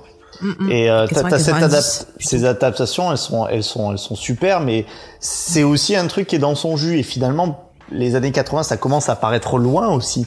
Et euh, je pense que même pour des, des, euh, des, gens qui commenceraient les contes de la crypte en, pas en comics, mais cette fois-ci en, en, en, série, eh ben c'est pareil. Si c'est pas des gens qui ont vécu vraiment dans les années 80-90, ils auraient peut-être aussi du mal. Excuse-moi, la série elle date de 93 et pas des années 80. C'est ouais, très années 90. Alors après, quand je dis années 80, c'est pour parler plutôt des gens qui sont nés dans cette époque, beaucoup. D'accord, d'accord. Là, ça va, euh, j'accepte. Donc c'est le, le, point, le, point est à peu près validé. Mais euh, je dis pas ça parce que c'est vrai qu'en euh, tant que gamin, regarder ça, c'était c'était un vrai truc. Mais oui, c'est c'est une esthétique, euh, ouais, très années 90, oui, c'est clair. Mais je pense, voilà, pour terminer, que est-ce que les gens qui le redécouvriraient, est-ce qu'ils auraient pas les mêmes, la même difficulté s'ils n'ont pas vécu dans ces époques que des gens qui regarderaient ce comics qui est avec son jus des années 50, quoi. Ouais, c'est possible, non hein, C'est possible. Hein. Regarde, t'as as des, des gens, euh, des jeunes euh, ou autres qui, euh, tout ce qui date d'avant les années 2000, ils veulent pas voir. Ils font un blocage alors que c'est débile. Enfin, je trouve c'est débile ce genre de de trucs franchement j'aurais pas voulu avoir des vieux trucs mais apprends un peu d'où ça vient. Après si tu m'étonnes qu'ils aiment certains remakes qui sont horribles mais ils, savent pas d'où ça vient comment on arrive à tel truc enfin c'est c'est je ne comprends pas ce aucun film que aime Space et Grey Pigeon euh. bah, mais c'est bien dommage parce que euh, franchement tu prends le, cinéma des années 70 il est super intéressant. Je suis désolée et il y a plein de, de films de cette époque là euh, bah, qui valent un milliard des films qui sortent maintenant. Faut pas déconner non plus. T'as, as raison, mais est-ce que nous, à l'époque, parce que si, si on fait le, le, le, ratio, on a à peu près tous le même âge là pour aujourd'hui. Si on fait le ratio, voilà, est-ce que nous, on, on avait envie d'aller vers des films des années 50, 40 je oui, pense moi, enfin moi oui personnellement. Bah, je, je pense pas qu'on était très nombreux. Enfin personnellement moi ça arrivait plus tard en étant adulte en disant bah oui quand même des classiques je les je les découvrir. Mais euh, enfin après encore une fois pas de généralité bien entendu. Mais euh, ça, ça, nous paraissait très très loin et une autre époque. Tu vois des films euh, de Groucho Marx. Euh, enfin, pour moi c'était vraiment pas un truc qui était accessible quoi. Hein. On a Trigger XP qui est le spécialiste des, des non, mais il propose des, des belles choses. Hein. Les hommes du président, très très bien. Euh, Qu'est-ce qu'il y avait d'autre? Oui, bah, Les films des années 30, 40, 50, voilà. Moi, j'adorais tout ce qui est euh, les burlesques, tu vois, les, les, les Buster Keaton. Ouais, Buster Keaton, c'est génial. Buster Keaton, mais vraiment. Ah ouais, ah ouais, ouais, ouais. Les Chaplin, c'est un peu plus. Euh, Alors, Chaplin, j'aime moins. Chaplin, j'aime moins. C'est vrai que je suis plus Buster Keaton aussi. Buster Keaton, j'adore. C'est un, un, grand, euh, un grand, euh, un grand cascadeur. Euh, tu vas garder la parole Vincent et on va finir on va finir sur toi parce que je, je, je crois que j'ai demandé à Faye déjà puis elle a déjà dit qu'elle qu'elle voulait qu'on lui offre pour son anniversaire. Euh, Est-ce que tu achèterais Tales from the Crypt? Est-ce que c'est un, un, un, titre vers lequel tu irais euh, toi personnellement? Bah franchement je, sais à qui je l'offrirais en tout cas. Euh, j'ai un copain qui je sais qu'il adorerait ça donc je pense que ça sera un très beau cadeau. Euh, pour moi pour moi je l'aurais pas pris tout simplement parce que les, les histoires aussi il faut quand même bien prendre en tête qu'elles sont bah, très inégales. Donc il euh, y, a, y, a, du très très bon. Alors après c'est sûr que pour 80 balles, c'est un énorme, enfin c'est un rapport qualité-prix qui est génial. Mais je je pousserai pas jusqu'à je pousserai pas jusqu'à me le, prendre pour l'avoir dans ma dans ma bibliothèque. Bah non parce que tu vas me l'offrir. Ah bah je rigole. Tu, alors je, te l'offre et tu me le prêtes. On fait on fait, on fait une. Euh, non c'est bon alors. Ah non, mais je suis hyper maniaque, je prête pas mes livres.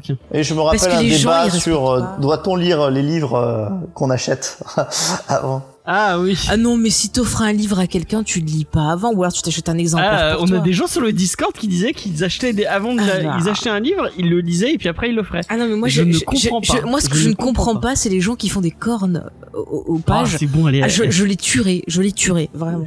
Je suis pas... ça parce que je cornais mais je cornais les romans quand j'étais petit. Oh, attendez, mais on a. Moi, je fais ça, sur les livres de poche aussi. Ça fait écouter notre relation. Hein. Je lui prête un livre et je le vois, il a corné des pages. Je les livres de la et bibliothèque. Du coup, depuis qu'on est ensemble, je ne lui prête plus aucun livre. S'il veut lire un livre que j'ai, je lui dis jette ton ton truc à toi, ton exemplaire. C'est mort. Euh, on va. Est-ce qu'on passe au Rocco euh, À moins que quelqu'un a un dernier truc à dire sur. Ah oui, euh, Cédric. Cédric, il bosse demain. Il est là en mode. Ça y est, ils vont, ils vont fermer leur gueule. Pour une fois que je bosse, attends, je bosse un jour cette semaine. Merde. Ah, mais tu fais du, vous faites du click and collect du coup euh On fait du emporter et maintenant on fait de la livraison aussi. Ah bah fais de la pub, fais de la pub, vas-y. Ouais, vas-y. Vous... Euh, si vous êtes bah sur Montpellier ou la région, à, à Bayargues. Euh, ah, bah, c'est Bayargues. Donc c'est autour de Bayargues. carte à emporter visible sur la page Facebook, sur le site internet. Mhm. Et, euh, et on a trouvé un sous-traitant pour livrer. Donc c'est pas Uber Eats, c'est un truc euh, Livit. C'est une boîte française qui fait travailler des Français et qui rémunère mieux les livreurs. Donc euh, tout bénef. Ah bah, Et on a eu la chance d'y manger avec euh, avec Vincent et c'est très bon. Et ça m'a fait très plaisir de vous voir.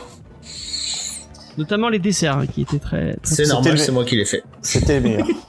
Non, non, c'était top. J'avais complètement oublié, mais on va, on va, le faire euh, en même temps que la reco. Et j'avais oublié de le demander, mais Steve, est-ce que tu as une, une petite librairie autour de chez toi que tu, à qui tu pourrais envoyer un peu de force non. Pour les gens qui, qui seraient, euh, je sais pas de, quel coin tu es? Niort et non. Non. Ah. Je suis désolé, je suis très en froid avec la librairie de Niort, donc euh, non. Je les recommande pas. Euh, moi, j'étais persuadé que vous étiez de Bordeaux. Ah non, du tout. C'est Pulps. Avec la pub Pulps Bordeaux, ouais. Ah ouais, si tu veux faire la pub pour Pulps Ah oui, bah Pulps, oui, elle, est à Pulps, bien évidemment. Euh, allez à Pubs à Bordeaux, euh, vous serez reçu par Bruno et Patrick qui sont, euh, qui sont merveilleux et qui sont vraiment deux amours. Donc là, oui, évidemment, oui, je vais vous recommander Pulse Bordeaux. Après, moi, de, à côté de chez moi, non, la librairie qui est à côté de chez moi, enfin, qui est dans, dans le coin autour de chez moi. J'ai eu affaire à eux deux, trois fois, j'ai très vite compris que des, ce sont des marchands de papier. Voilà. D'accord, bah c'est dommage, c'est très dommage. Bah c'est dommage, oui. Ouais, on, on, on, les, on, on, les, on, on les salue pas, du coup. et, euh, et, et, toi, en Norvège, je sais pas si tu. Euh... Ikea. Non, c'est pas Ikea. Si, c'est pas norvégien. Non, c'est suédois. Suédois, suédois Excusez-moi, moi je suis perdu.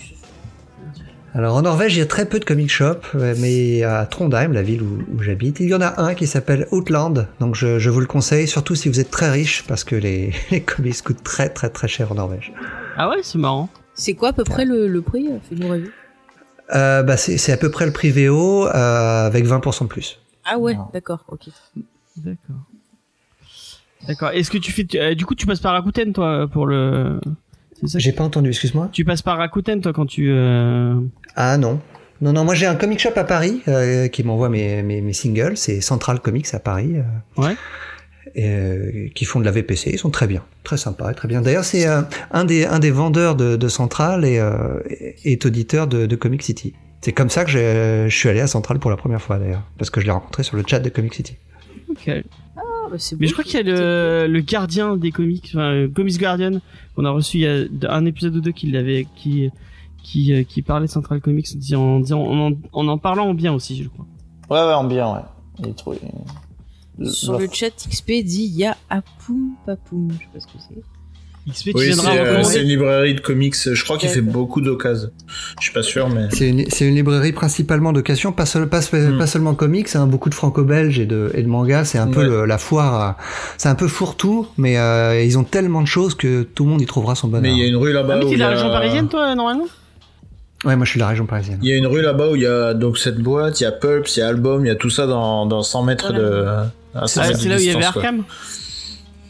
Non, ah non, Arkham était, était pas là du tout. Ok.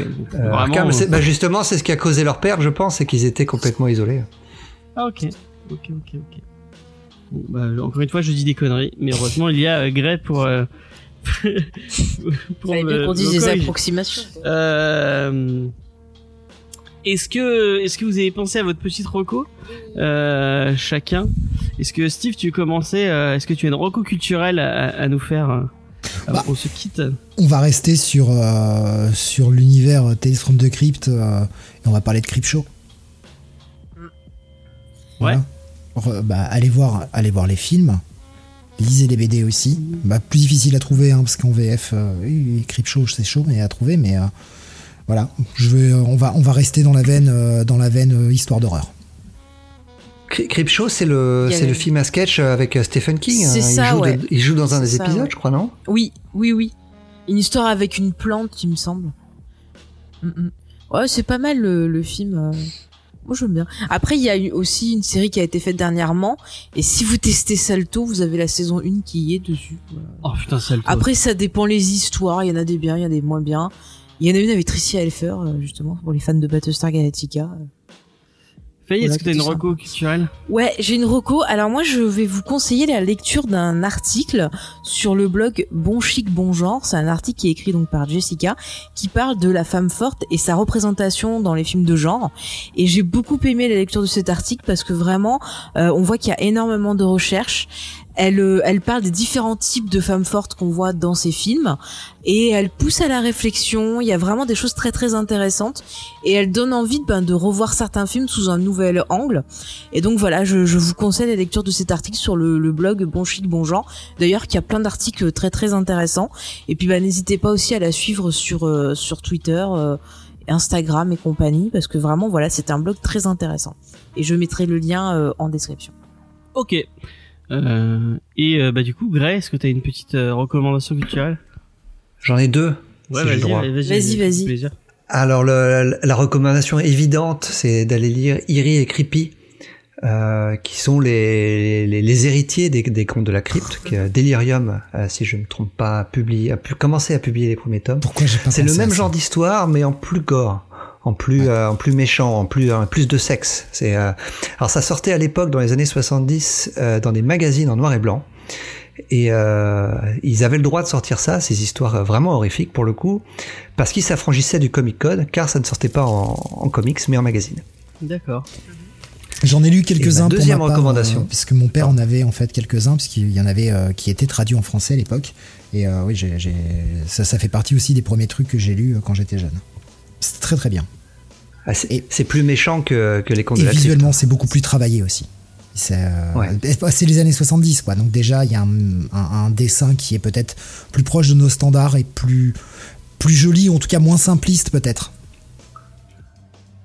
D'accord. Il y a de très jolis tomes qui coûtent un peu cher, je crois, chez, chez Delirium, et ils ont à peine commencé à tout sortir. Je sais pas s'ils ont prévu tout sortir, ou s'ils ont, ils se sont, euh, si les ventes sont suffisantes pour que ça continue, mais euh, vu que c'est une série anthologique, c'est pas très grave de pas avoir la, totale, la totalité des histoires. Ça a testé sur Delirium, je trouve qu'ils font des, des beaux ouvrages à chaque fois. Ouais.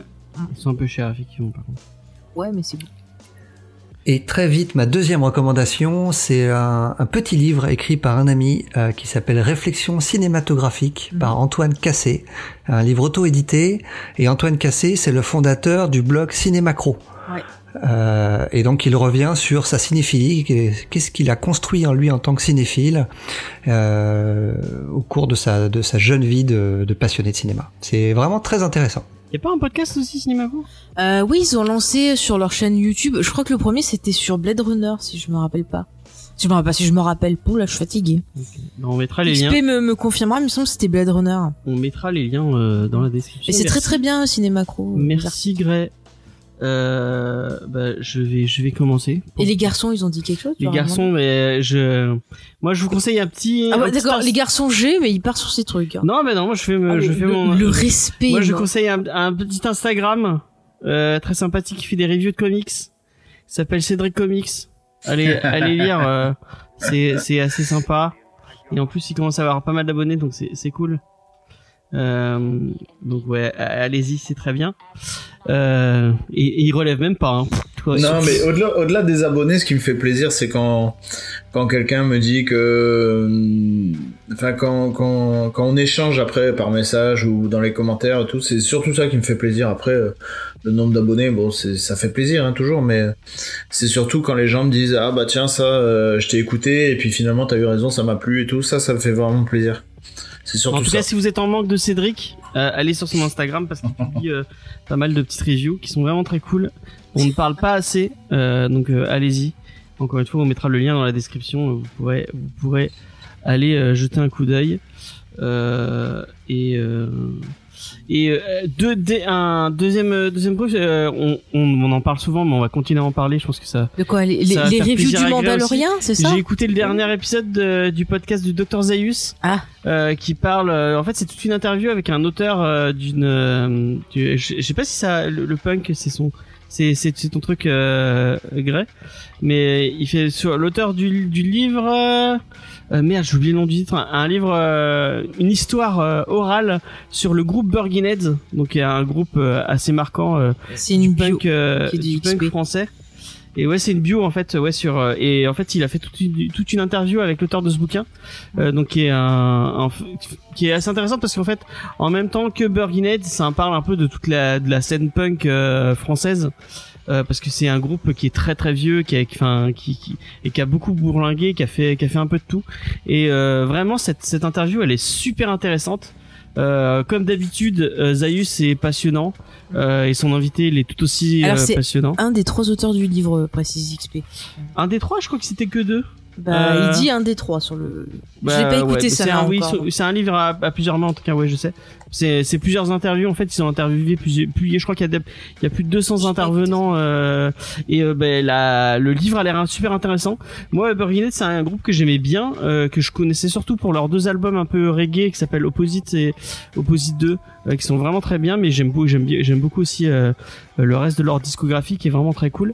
Et vraiment si vous avez l'occasion allez écouter du Burning Gates et lisez le bouquin de de bah, j'oublie le nom du, du monsieur et, et, écoutez le podcast de Zaius qui est euh, vraiment très cool mm. et euh, bah, comme tout ce que fait Zeus parce que c'est un mec euh, c'est un mec passionnant et passionné et, j'ai hâte de pouvoir le re, re, revoir dans l'émission parce que c'était c'était vraiment super intéressant de l'avoir. Je plus sois ton, ton petit coup de cœur, James, enfin surtout sur le podcast, moins sur la musique. Mais c'est vrai que le podcast était vraiment très intéressant. Ouais, ils sont, ils sont oh, passionnants. Puis c'est génial d'avoir trouvé quelqu'un avec qui parlait de la planète des singes, parce que moi j'avais personne autour de moi. Et alors, le, mais le jour où il m'a dit ah tu viens faire, euh, tu viens participer, mais j'ai cru que j'allais pleurer. Ah d'ailleurs le vieux film, je crois qu'ils vont le mettre sur, ils vont ou ils l'ont mis sur. Sur Amazon Prime, ils vont mettre ouais l'original et après ils vont mettre la dernière. Mm. Euh, ah, c'est vrai que tu l'as jamais vu, c'est vrai que tu l'as jamais vu la planète des singes. Je vais regarder. Ouais. Et c'est vrai, oui, c'est vrai que j'avais oublié que Cédric il a fait des épisodes avec. Euh, alors, ne dis pas Cédric, après oui, on va que c'est le nôtre. Grépigeon. Grépigeon, il a fait des épisodes avec, euh, avec, avec Zaius. Oui, avec XP aussi et, Rémi. Et le prochain épisode à venir de Zaius sera avec euh, XP et Rémi. Ouais, ouais. Ok. Il a on va traiter du, du, comics euh, Terror de Planète oh, Mais la chance, c'est tellement bien ce euh, Cédric, je crois que tu avais une, une reco euh, où tu voulais parler. Ouais, bah, parce qu'en fait, euh, je galère souvent pour les recos parce que moi, à part les comics, mon temps libre, il est, enfin, il est surtout consacré à ça. Donc pour trouver autre chose, c'est compliqué. Bah, tu peux conseiller un comics. Hein. Et, euh, et j'ai pensé à la musique et je me suis, je suis con depuis que je suis dans le podcast, j'ai jamais pensé à parler de mon groupe favori. Et ça tombe bien qu'il y ait Steve en plus aujourd'hui parce que je vais vous conseiller, pour ceux qui connaissent pas, la discographie complète du, du groupe Iron Maiden parce que ah, c'est Grey Grey aussi est un grand fan. Yes yes. C'est un groupe qui est euh, alors déjà qui est excellent musicalement. C'est des c'est tous des virtuoses. C'est des excuse-moi j'ai pas entendu c'est Iron Maiden. Ah d'accord. Oui, euh, on sent que c'est des mecs qui vivent pour la musique c'est-à-dire que les mecs ils ont tous 60 piges et euh, ils pourraient s'arrêter là et ou sortir un album qui est tout le temps le même comme le font certains groupes. Eux ils se renouvellent tout le temps on te regarde à cette voilà, j'ai pas, pas osé mais c'est exactement ça euh, mais euh, voilà, les mecs vivent pour ça. Euh, le, le, chanteur, c'est un, c'est un, c'est un, c'est simplement un taré, quoi. C'est-à-dire que les mecs se sont rendus compte qu'il y a des pays où ils pouvaient pas aller parce que c'était trop compliqué logistiquement. le chanteur a passé son brevet de pilote de ligne, ils ont loué un Airbus et en avant gagant, quoi. Donc les, les mecs sont des, sont, sont juste des tarés. Tu sens qu'ils sont humains. Je vous conseille aussi d'ailleurs le reportage Flight 666 qui est sur cette tournée qu'ils ont fait et euh, tous leurs albums. Enfin, moi, je passe des albums entiers. À... Des fois, je me fixe que sur la batterie parce que le batteur c'est un monstre. Le chanteur, le chanteur, le chanteur, pareil, c'est un tueur. Le mec est passé à deux doigts de la mort et six mois après, il était sur scène à sauter partout. Donc, euh, et vraiment, c'est excellentissime. Il y a juste un petit reproche, c'est que le dernier album commence à se faire vieux et ce serait bien qu'ils en sortent un nouveau là. Mais euh, non, vraiment, si vous connaissez pas encore, parce que c'est quand même relativement connu. Mais si vous connaissez pas encore, foncez dessus, c'est du bon bon rock et euh, c'est vraiment bien quoi. Voilà. Il faut pas s'arrêter à l'imagerie que l'on voit sur les pochettes. Ouais. parce que c'est un truc bête. Alors ça, c'est la petite anecdote perso, mais euh, quand j'étais jeune, mon beau-père avait un avait le Number of the Beast en fait en vinyle, Mhm. et euh, j'avais ouais entre 8 et 10 ans et euh, la pochette, je la regardais, je me disais mais je, enfin je peux pas écouter ça quoi. J'avais envie de- d'essayer de voir ce que c'était, mais Ouais. Je me disais si, que ça doit pas être un truc, violent euh, que ce que ça en a l'air, ouais. ça va être un truc horrible à écouter, machin. Et, euh, et en fait, euh, qu'est-ce que j'ai regretté quand vers 10 ans je me suis laissé pousser une paire et je me suis dit allez hop, je mets le vinyle, j'écoute et j'ai fait. oh, Et puis en bien, plus, pour ceux qui parlent anglais, enfin euh, les chansons, il y a des thématiques, ça parle de tout. Ça parle beaucoup de, de mythologie, de légendes, de choses comme ça. Ça parle évidemment un peu de, de tout ce qui est euh, diable et tout ça, mais pas, c'est pas sataniste pour autant. Ah, Euh, ça parle de, ça parle des Qatars, ça parle de la Seconde Guerre mondiale. Ça, enfin, il y a plein de thèmes quoi. C'est euh, sur le dernier album, ils ont fait une chanson en pensant à, à Robin Williams qui s'était suicidé peu de temps avant. Enfin, et c'est vraiment, euh, c'est vraiment génial. C'est un groupe qui m'a fait beaucoup de mal. Beaucoup de mal. Ah, je devais aller les voir à Paris. en Ah. juillet. Moi, je les ai vus au parc des Oui, mais toi, t'es et toi, t'es un ai- traître parce que tu t'en souviens même pas. C'est scandaleux. J'en ai aucun souvenir parce que j'étais beaucoup trop défoncé. Donc, Bah, je les euh, avais vus en 2005 euh, à Paris. Et euh, bah là, j'étais content de pouvoir retourner les voir, mais Covid, quoi. Moi, la seule fois où je les ai vus, Ah, malheureusement. moi, je les ai vus en 2008. Vas-y, vas-y. Ouais. Vas-y, excuse-moi. Ah, euh, la seule fois où je les ai vus, c'était sur la tournée de Virtual Eleven. Donc, euh, pour ceux qui connaissent pas, Oh, avec, Avec Blaze Blaze. Bailey, Donc, alors, en même temps, je les ai connus, ouais. je les ai Ah, connus avec cool. euh, X Factor. Ouais, sympa, ouais. Donc, euh, c'est Ouais. pas mal. Malheureusement, Virtual Eleven, euh, c'était un album qui était pas aussi bon que X Factor, quoi. Et j'ai toujours ce regret de pas les avoir vus avec le, chanteur mythique euh, qu'ils ont actuellement et qu'ils ont eu pendant la majorité de leur temps. Mais bon, un jour, ça viendra. Vincent, est-ce que tu veux passer après ça euh, pour nous parler de Ah, Sardou on parle pas de Sardou, là. hein. Ah bah, là, je peux, je peux vous dire que Michel Sardou aussi, il a écrit des chansons sur la Seconde Guerre mondiale. Euh, je pense au, je pense au, je pense au, mais arrêtez de pas en parler. euh, moi, j'ai rien compris. Est-ce que si vous les avez ricains n'étaient pas là. Exactement, on serait où? On serait où, Gré On serait tous en Germanie. Ok. Euh, non, moi j'avais pas du tout une reco musicale puisque déjà j'ai pas votre culture euh, musicale. Là, je vous écoutais, j'étais avec des grands yeux. Euh, par contre, euh, pour rester sur l'horreur, en fait, j'avais deux trucs. Moi, j'avais une BD que j'avais bien aimée. C'était euh, c'était Criminal Macabre de Ben Temple Smith. Euh, qui était au dessin, mais je crois qu'il était aussi au scénario. Je, je dis peut-être une bêtise. Ah bah on parlait de, de comics que je ne peux pas lire à cause du dessin. Ben Tapper Smith est vraiment à la limite pour moi. Ah ouais, c'est difficile pour je, toi. trouve, ce- je, eh, je trouve son dessin tellement difficile à déchiffrer Tu as- que ça devient compliqué de comprendre ce qui se passe dans l'histoire. T'as raison, tu passes du, tu passes du temps sur les cases. C'est, Ouais. exact. Et pourtant, tu accroches même sur problème Department avec Dave. McKean. euh, Ouais, ouais, ouais. Mais parce que c'est l'histoire, peut- euh, il y a beaucoup, de- il y a beaucoup de textes dans Department of Truth. Et souvent dans les comics de, de Ben Temple Smith, c'est assez dépourvu de texte. Je pense notamment à 30 Days of, euh, Ouais, de nuit. 30 Days of Night, ouais, 30 jours de nuit. Où euh, il y, a, il y a beaucoup de pages des fois difficiles à comprendre. Hein. Ouais, c'est, c'est, un style. Moi, moi, je trouve que ça va bien justement avec le côté crado qu'il veut mettre, euh, veut mettre en place. Mais après, je voulais quand même. C'est pas un truc qui faisait peur. Et c'est vrai que euh, même là, ce qu'on a lu, il y a rien qui, je trouve, qui faisait très peur. Donc, euh, ben, une histoire qui, je crois, qui a traversé tous les médias et que moi j'aime beaucoup. Je voulais vous recommander pour ceux qui l'ont pas encore lu. C'est le, le fléau de Stephen King, euh, que certains pourront trouver anxiogène euh, vu l'époque, euh, vu l'époque actuelle. moment, un peu, ouais. Ouais, c'est un, pas tout petit peu. Bah, ou alors c'est le moment. Enfin, c'est c'est vraiment, vous voyez. Mais il Mais vient euh, de que- ressortir une. une Eh ben, juste- Ouais, ils viennent de ressortir et du coup je l'ai acheté à Easter Egg parce que j'avais Ah, envie bah, de le relire. Alors, on l'avait pas dit, Histoire et Montpellier. Eh ben, je le Construire dis, l'histoire noire. Allez-y, c'est trop bien. Ça a rouvert, allez. Et du coup, bah, ce qui est sympa avec aussi ça, c'est que bah, vous pouvez, il y a tellement de médias sur lesquels il y a eu, donc vous avez le roman, bien entendu, euh, mais vous avez aussi une BD euh, qui, est, qui est sortie. Je sais pas si certains l'ont lu ici. Moi, j'ai pas eu Moi cette je l'ai chance. lu. Moi je l'ai lu. J'ai feuilleté, c'est tout, ça va. Et il y a bien entendu le, le fameux téléfilm, euh, le fameux téléfilm aussi qui, est, qui a son charme. Et il y a, Gary Sinise. Oui, ouais, c'est ça. et il y a une, nouvelle Lewis, adaptation là qui, qui doit arriver bientôt. C'était pas d'ailleurs en novembre que ça devait arriver Mais il y avait une nouvelle adaptation, je crois qu'il y a Whoopi Goldberg dedans. Il y a, comment ça s'appelle, celle qui est dans Aquaman, qui était mariée avec Johnny Depp. Amber Heard. Amber Heard, voilà. Et je crois qu'il y avait des rumeurs comme quoi il devait y avoir Marilyn Manson dedans. Mais c'est pas Gré Pigeon qui est, fan d'Amber Heard? Elle est mienne, elle est mienne. Mais tu sais je te la laisse, Grey. Hein. Il y en a qui te la laissent en ce moment. Elle a un peu problèmes après. Tu sais qu'elle a, elle elle elle on, l'a accusé d'avoir. Euh, on, va pas se lancer dans les histoires de procès de Johnny Depp là, parce que. Ouais, apparemment, elle, elle, fait des trucs bizarres sur les lits de, de, de ses compagnons. J'aime beaucoup, euh, j'aime beaucoup Faye. On va pas se lancer. James qui fait ouais ouais puis il enchaîne. Il voulait dire quand même. Il fait tout le temps ça. Il fait tout le temps. non mais c'est triste de voir deux personnes. Euh, euh, ah, s'autodétruire. C'est compliqué, c'est juste triste de voir deux personnes s'autodétruire à, à l'aide de substances, euh, voilà, pas très. Euh... euh XP il a compris ce que je voulais dire. Oui, XP il a compris. Littéralement. Moi, ce qui me rend encore plus triste, c'est que bah du coup, ça fait encore des pétitions, quoi. Voilà.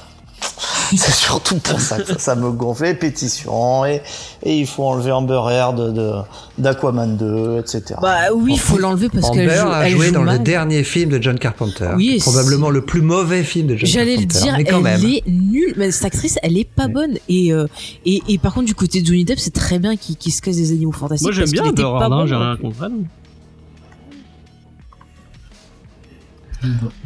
Enfin bon, voilà pour moi.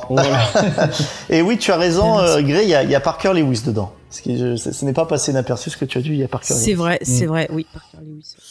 Mais euh... c'était pas mal comme adaptation en mini-série le, le fléau. Moi, c'était la grande époque des téléfilms sur M6. Là, tous les jeudis, t'avais un truc de Stephen King. Ouais, ouais, c'était les jeudis de l'angoisse. Et puis des fois, ça passait aussi le samedi dans les salles du fantastique. Mon dieu, c'est. Ah, ah putain, les langoliers, ça par contre, ça mal vieilli. Il y avait ça, il y ah, avait y avait... C'est le ah, pire, les langoliers, c'est le pire Il y avait Rose Red aussi, je crois que ça s'appelait. Le truc qu'il avait écrit spécialement pour la télé. Le truc, c'était, le truc, c'était en fait une adaptation, euh... de ah, du bouquin de... Minuit 2, en fait. Qui a, qui a... De quoi euh, Non, mais en fait, il avait fait un truc spécial pour la télé et en fait, c'était inspiré euh, purée du roman là qui a, qui a fait la, Maison du Diable, euh, qui, qui a été oui, non, mais Antis, mais c'est La Maison du Diable de Robert Wise, et c'est tiré de fait du bouquin qui a inspiré aussi Hill House. Et j'en sais euh, plus le, nom du livre. Hein? Non, le, la première saison, mais dis pas ah bah, n'importe quoi. Ah, je vais vous le retrouver parce que ça va m'énerver. De toute façon, on va, on va arrêter. Euh, oui, mais il faut que je le retrouve. Mais tu nous l'envoies par texto, fait. tu l'enverras, tu le mettras dans la description. Je vais le mettre dans le chat, j'en ai pour 30 secondes. Euh, donc, moi, je vous rappelle euh, bah, d'aller écouter Comic City. Euh, donc euh, Comic City qui vous parle bah, de, de VO avec Comics Weekly, c'est ça? Le VO, euh, la VO avec Comics Weekly, le VF avec Comic City. Ah ah, je, je, vous coupe. C'est en français, ce bouquin, c'est Maison hantée de Shirley Jackson, qui est un excellent bouquin. Je vous le conseille aussi. Voilà, je, je revenais sur Comic City. D'accord. donc Freak City qui vous parle de, de films d'horreur? C'est ça, le mercredi soir, le Comics Weekly le jeudi soir, les Comic City en général le vendredi, mais du coup plutôt une, deux fois dans le mois. Les Comic City of the Future Past le mardi euh, sur euh, ce qui sortait il y a 20 ans et euh, une fois par une fois par mois et puis les podcasts en général les mardis également. Ok. Et eh ben on, mettra tout ça dans la description. Allez-y, allez-y. envoyez leur de l'amour et tout, ils méritent. Ouais, ouais. Et euh, très très bien. J'en profite aussi si vous êtes fan de, de films d'horreur. Il y a donc euh, Laure qui est aussi sur l'émission donc euh, Freak City, Freak City. un blog aussi, non, je crois. Elle a un blog, elle a une chaîne, elle lance sa chaîne YouTube, mais elle a aussi un Discord. Donc euh, bah j'essaierai de vous mettre le lien. Allez-y aussi parce que c'est sympa. Franchement, on, on, a de chouettes discussions et, et voilà. Donc profitez-en. À la chaîne YouTube qui devrait qui devrait pas tarder à démarrer normalement, si mes infos sont bonnes. Ouais. Et qui s'appelle eh ben, Parlons Horreur tout simplement. Parlons horreur. Parlons horreur, ouais, comme son Discord. Euh. D'accord. Et le Discord de Comic City aussi. Mm. Comme vous dites, encore une fois, tout ça dans la dans la description. Merci beaucoup, euh, merci beaucoup Steve d'avoir euh, d'avoir d'avoir accepté notre invitation. Ah mais merci à vous surtout. Tu, reviens quand tu veux. Ça a été un plaisir de discuter avec toi, Comics. Avec grand plaisir. Et et toute l'équipe toute l'équipe aussi avec plaisir. Euh, Grey, est-ce que c'était un plaisir? Je ne sais pas. Je, je, je réfléchis. Jamais, jamais avec toi, James. non, mais euh... on est dans la on est dans la souffrance, mais euh, est-ce qu'on n'aime pas ça au final? C'est un petit peu dans la thématique de, des contes de la crypte. euh, donc, euh, tu reviens quand tu veux, toi aussi. Euh, et, gentil, et, merci. et allez écouter Comics Fair parce que on le dira jamais assez. Comics Fair, le meilleur podcast de comics, mais qui ne parle pas vraiment de comics au final. Vous voulez pas l'engager pour Non, faire nous, on est des escrocs, hein, on n'a rien à voir avec les vrais gens qui parlent de Très comics. très bien. Voilà, Je voudrais ça, savoir combien il paye, James. Est-ce que t'as, est-ce que t'as une thématique du prochain, euh, du prochain Comics Fair ou est-ce que tu, tu préfères rester dans le mystère oui, non, non, non, je, je peux révéler. Il devrait pas tarder à sortir. Le prochain Comics Fair sera consacré euh, à un très grand auteur. Il sera consacré au, euh, au Marvel Mal d'Alan Moore. D'accord, d'accord, d'accord. Donc on va avoir une longue page sur Alan Moore, forcément, et aussi sur la, la longue genèse éditoriale, le gros process que ça a été de sortir Marvel Man. Et qui n'est toujours pas terminé d'ailleurs. Ça fait des années qu'on n'a pas eu d'épisode, mais euh, certains ne désespèrent pas de pouvoir reprendre cette licence. Un épisode que, que Cédric va écouter avec, euh, avec un grand Ah bah, plaisir. Si c'est vrai, oui. Si ça parle d'Alan Moore, euh, ouais, mais enfin ouais, j'écouterai quand même. J'aime bien. Oui, puis après t'entends le. Ouais. Non, Oui, mais mais, bon, non. Ah, Marvel Man, pour le coup, c'est du, c'est le proto Alan Moore. hein. Tous ces, toutes ces grandes thématiques, euh, il les avait déjà mis dans Marvel Man, qui est sa première œuvre majeure. Oui, non, mais Cédric, il, il Non, c'est pas ça. Non, c'est pas ces thématiques. Ouais, ouais, qui j'ai- bien c'est- compris, hein. C'est, euh, ouais, je trouve. Ouais, c'est- T'aimes pas les gens qui ont des non, puis en euh, voilà, ce que vous avez dit sur Prometheus, ça résume, c'est euh, si t'as pas une culture de ouf, le mec te laisse sur le bord de la route, quoi. Donc il y a certains trucs que j'ai aimé de lui, mais bon, il y a beaucoup de trucs que j'ai pas aimé quand même. Euh, la semaine prochaine, nous, on vous parle de Wonder, Wonder Woman Dead Earth de Daniel Warren Johnson. Ah, Wonder Woman. Euh, Igor m'a tellement harcelé avec ce titre, donc ça a intérêt à être bien. Euh, puisqu'il Eh ben, c'est c'est très très bien, James. C'est très, tu très bien. Ah, c'est Wonder Euh, Woman. déjà Murder c'est Falcon cool. c'était parce que c'est lui qui a fait Murder Falcon Murder Falcon c'était vraiment génial j'ai fini en pleurs devant mon devant mon comics euh, Je pleure tout. euh, parce que c'était vraiment trop trop beau Euh, donc vraiment euh, euh, eh ben on vous conseille euh, on vous conseille euh, de, de lire euh, Murder Mm. Falcon et euh, donc euh, la semaine prochaine, même heure, euh, même endroit, euh, euh, même jour, donc euh, euh, sur Twitch. Et puis après, on, on se retrouve euh, comme d'habitude en podcast Mm. euh, pour les gens qui nous écoutent en podcast. Voilà. Et moi, je donne rendez-vous aux gens euh, dimanche à 14h pour parler euh, de la suite De des aventures de. Pedro le Mando. Et la semaine prochaine aussi pour euh, Cobra Kai, karaté, karaté, voilà. Oui, lundi, oui. Excuse-moi, je... J'ai eu un... Euh, merci beaucoup, euh, merci beaucoup euh, Cédric, merci beaucoup Vincent. Merci à Merci vous. à Bah, tous les gens sur le chat qui ont été extraordinaires. On a vraiment hâte de pouvoir refaire les Ouais. émissions en vrai et de pouvoir euh, boire un coup avec toi, Mm, mon cher Cédric. complètement, ouais. Euh, parce que ça commence à faire long un ça, peu. ouais. Merci le Covid. Ça va être Euh, chouette. Mais là, le, le chat, euh, on a eu un très très beau chat. Hein. Ça, ça a plein Ouais, de choses remercie, super euh, intéressantes. On remercie les Bah, c'est. Steve de- qui a ramené son fan club. Ouais, voilà, ouais. Fan club tout de suite. Je, je pense que la ça, semaine prochaine, hein, vous pouvez ça a dû jouer un peu. Allez-y, il y a les d'avoir arrachez-vous ma chemise. Tu envoies des photos dédicacées à la Mais fin. en tout cas, la communauté Comic City, euh, même euh, même quand elle n'est pas chez Comic City, elle est très très bienveillante et très cool. Donc euh, bah je Ce sont des amours. remercie. Ce sont vraiment des amours. J'ai Euh, j'ai même une si chance vous avez incroyable. critiqué la grand-mère de, de, de Faye, et c'est- c'est pas très cool. Non, ils ont pas crié, ils sont moqués de. Elle est pas très contente. euh, bah, J'espère que vous allez être tout aussi gentil avec les gens. On va faire un petit raid.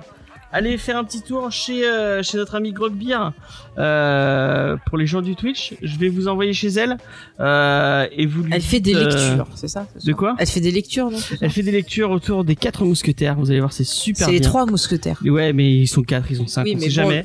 le, le Euh, titre du livre, c'est les trois Vous lui mousquetaires. dites, euh, est-ce que vas-y, fais, tu veux dessiner un mot qu'on qu'on pourrait lui lui dire, euh, lui répéter à, à tue-tête? Chaise, c'est toujours Voilà, vous drôle. lui dites chaise dans le chat. Euh, Vera, elle, elle est super gentille, elle est, elle, est, elle est passionnante elle aussi. Donc allez-y, on va faire un petit raid. Tac, je vous envoie chez elle. Moi je vous dis à la semaine prochaine. Euh, merci encore. Euh, et euh, allez écouter Comics Fair, allez écouter Comic City. Et euh, puis voilà. Allez, Ciao, bonne ciao. semaine, bye. Au revoir tout le monde. Au revoir. Salut. Salut. salut.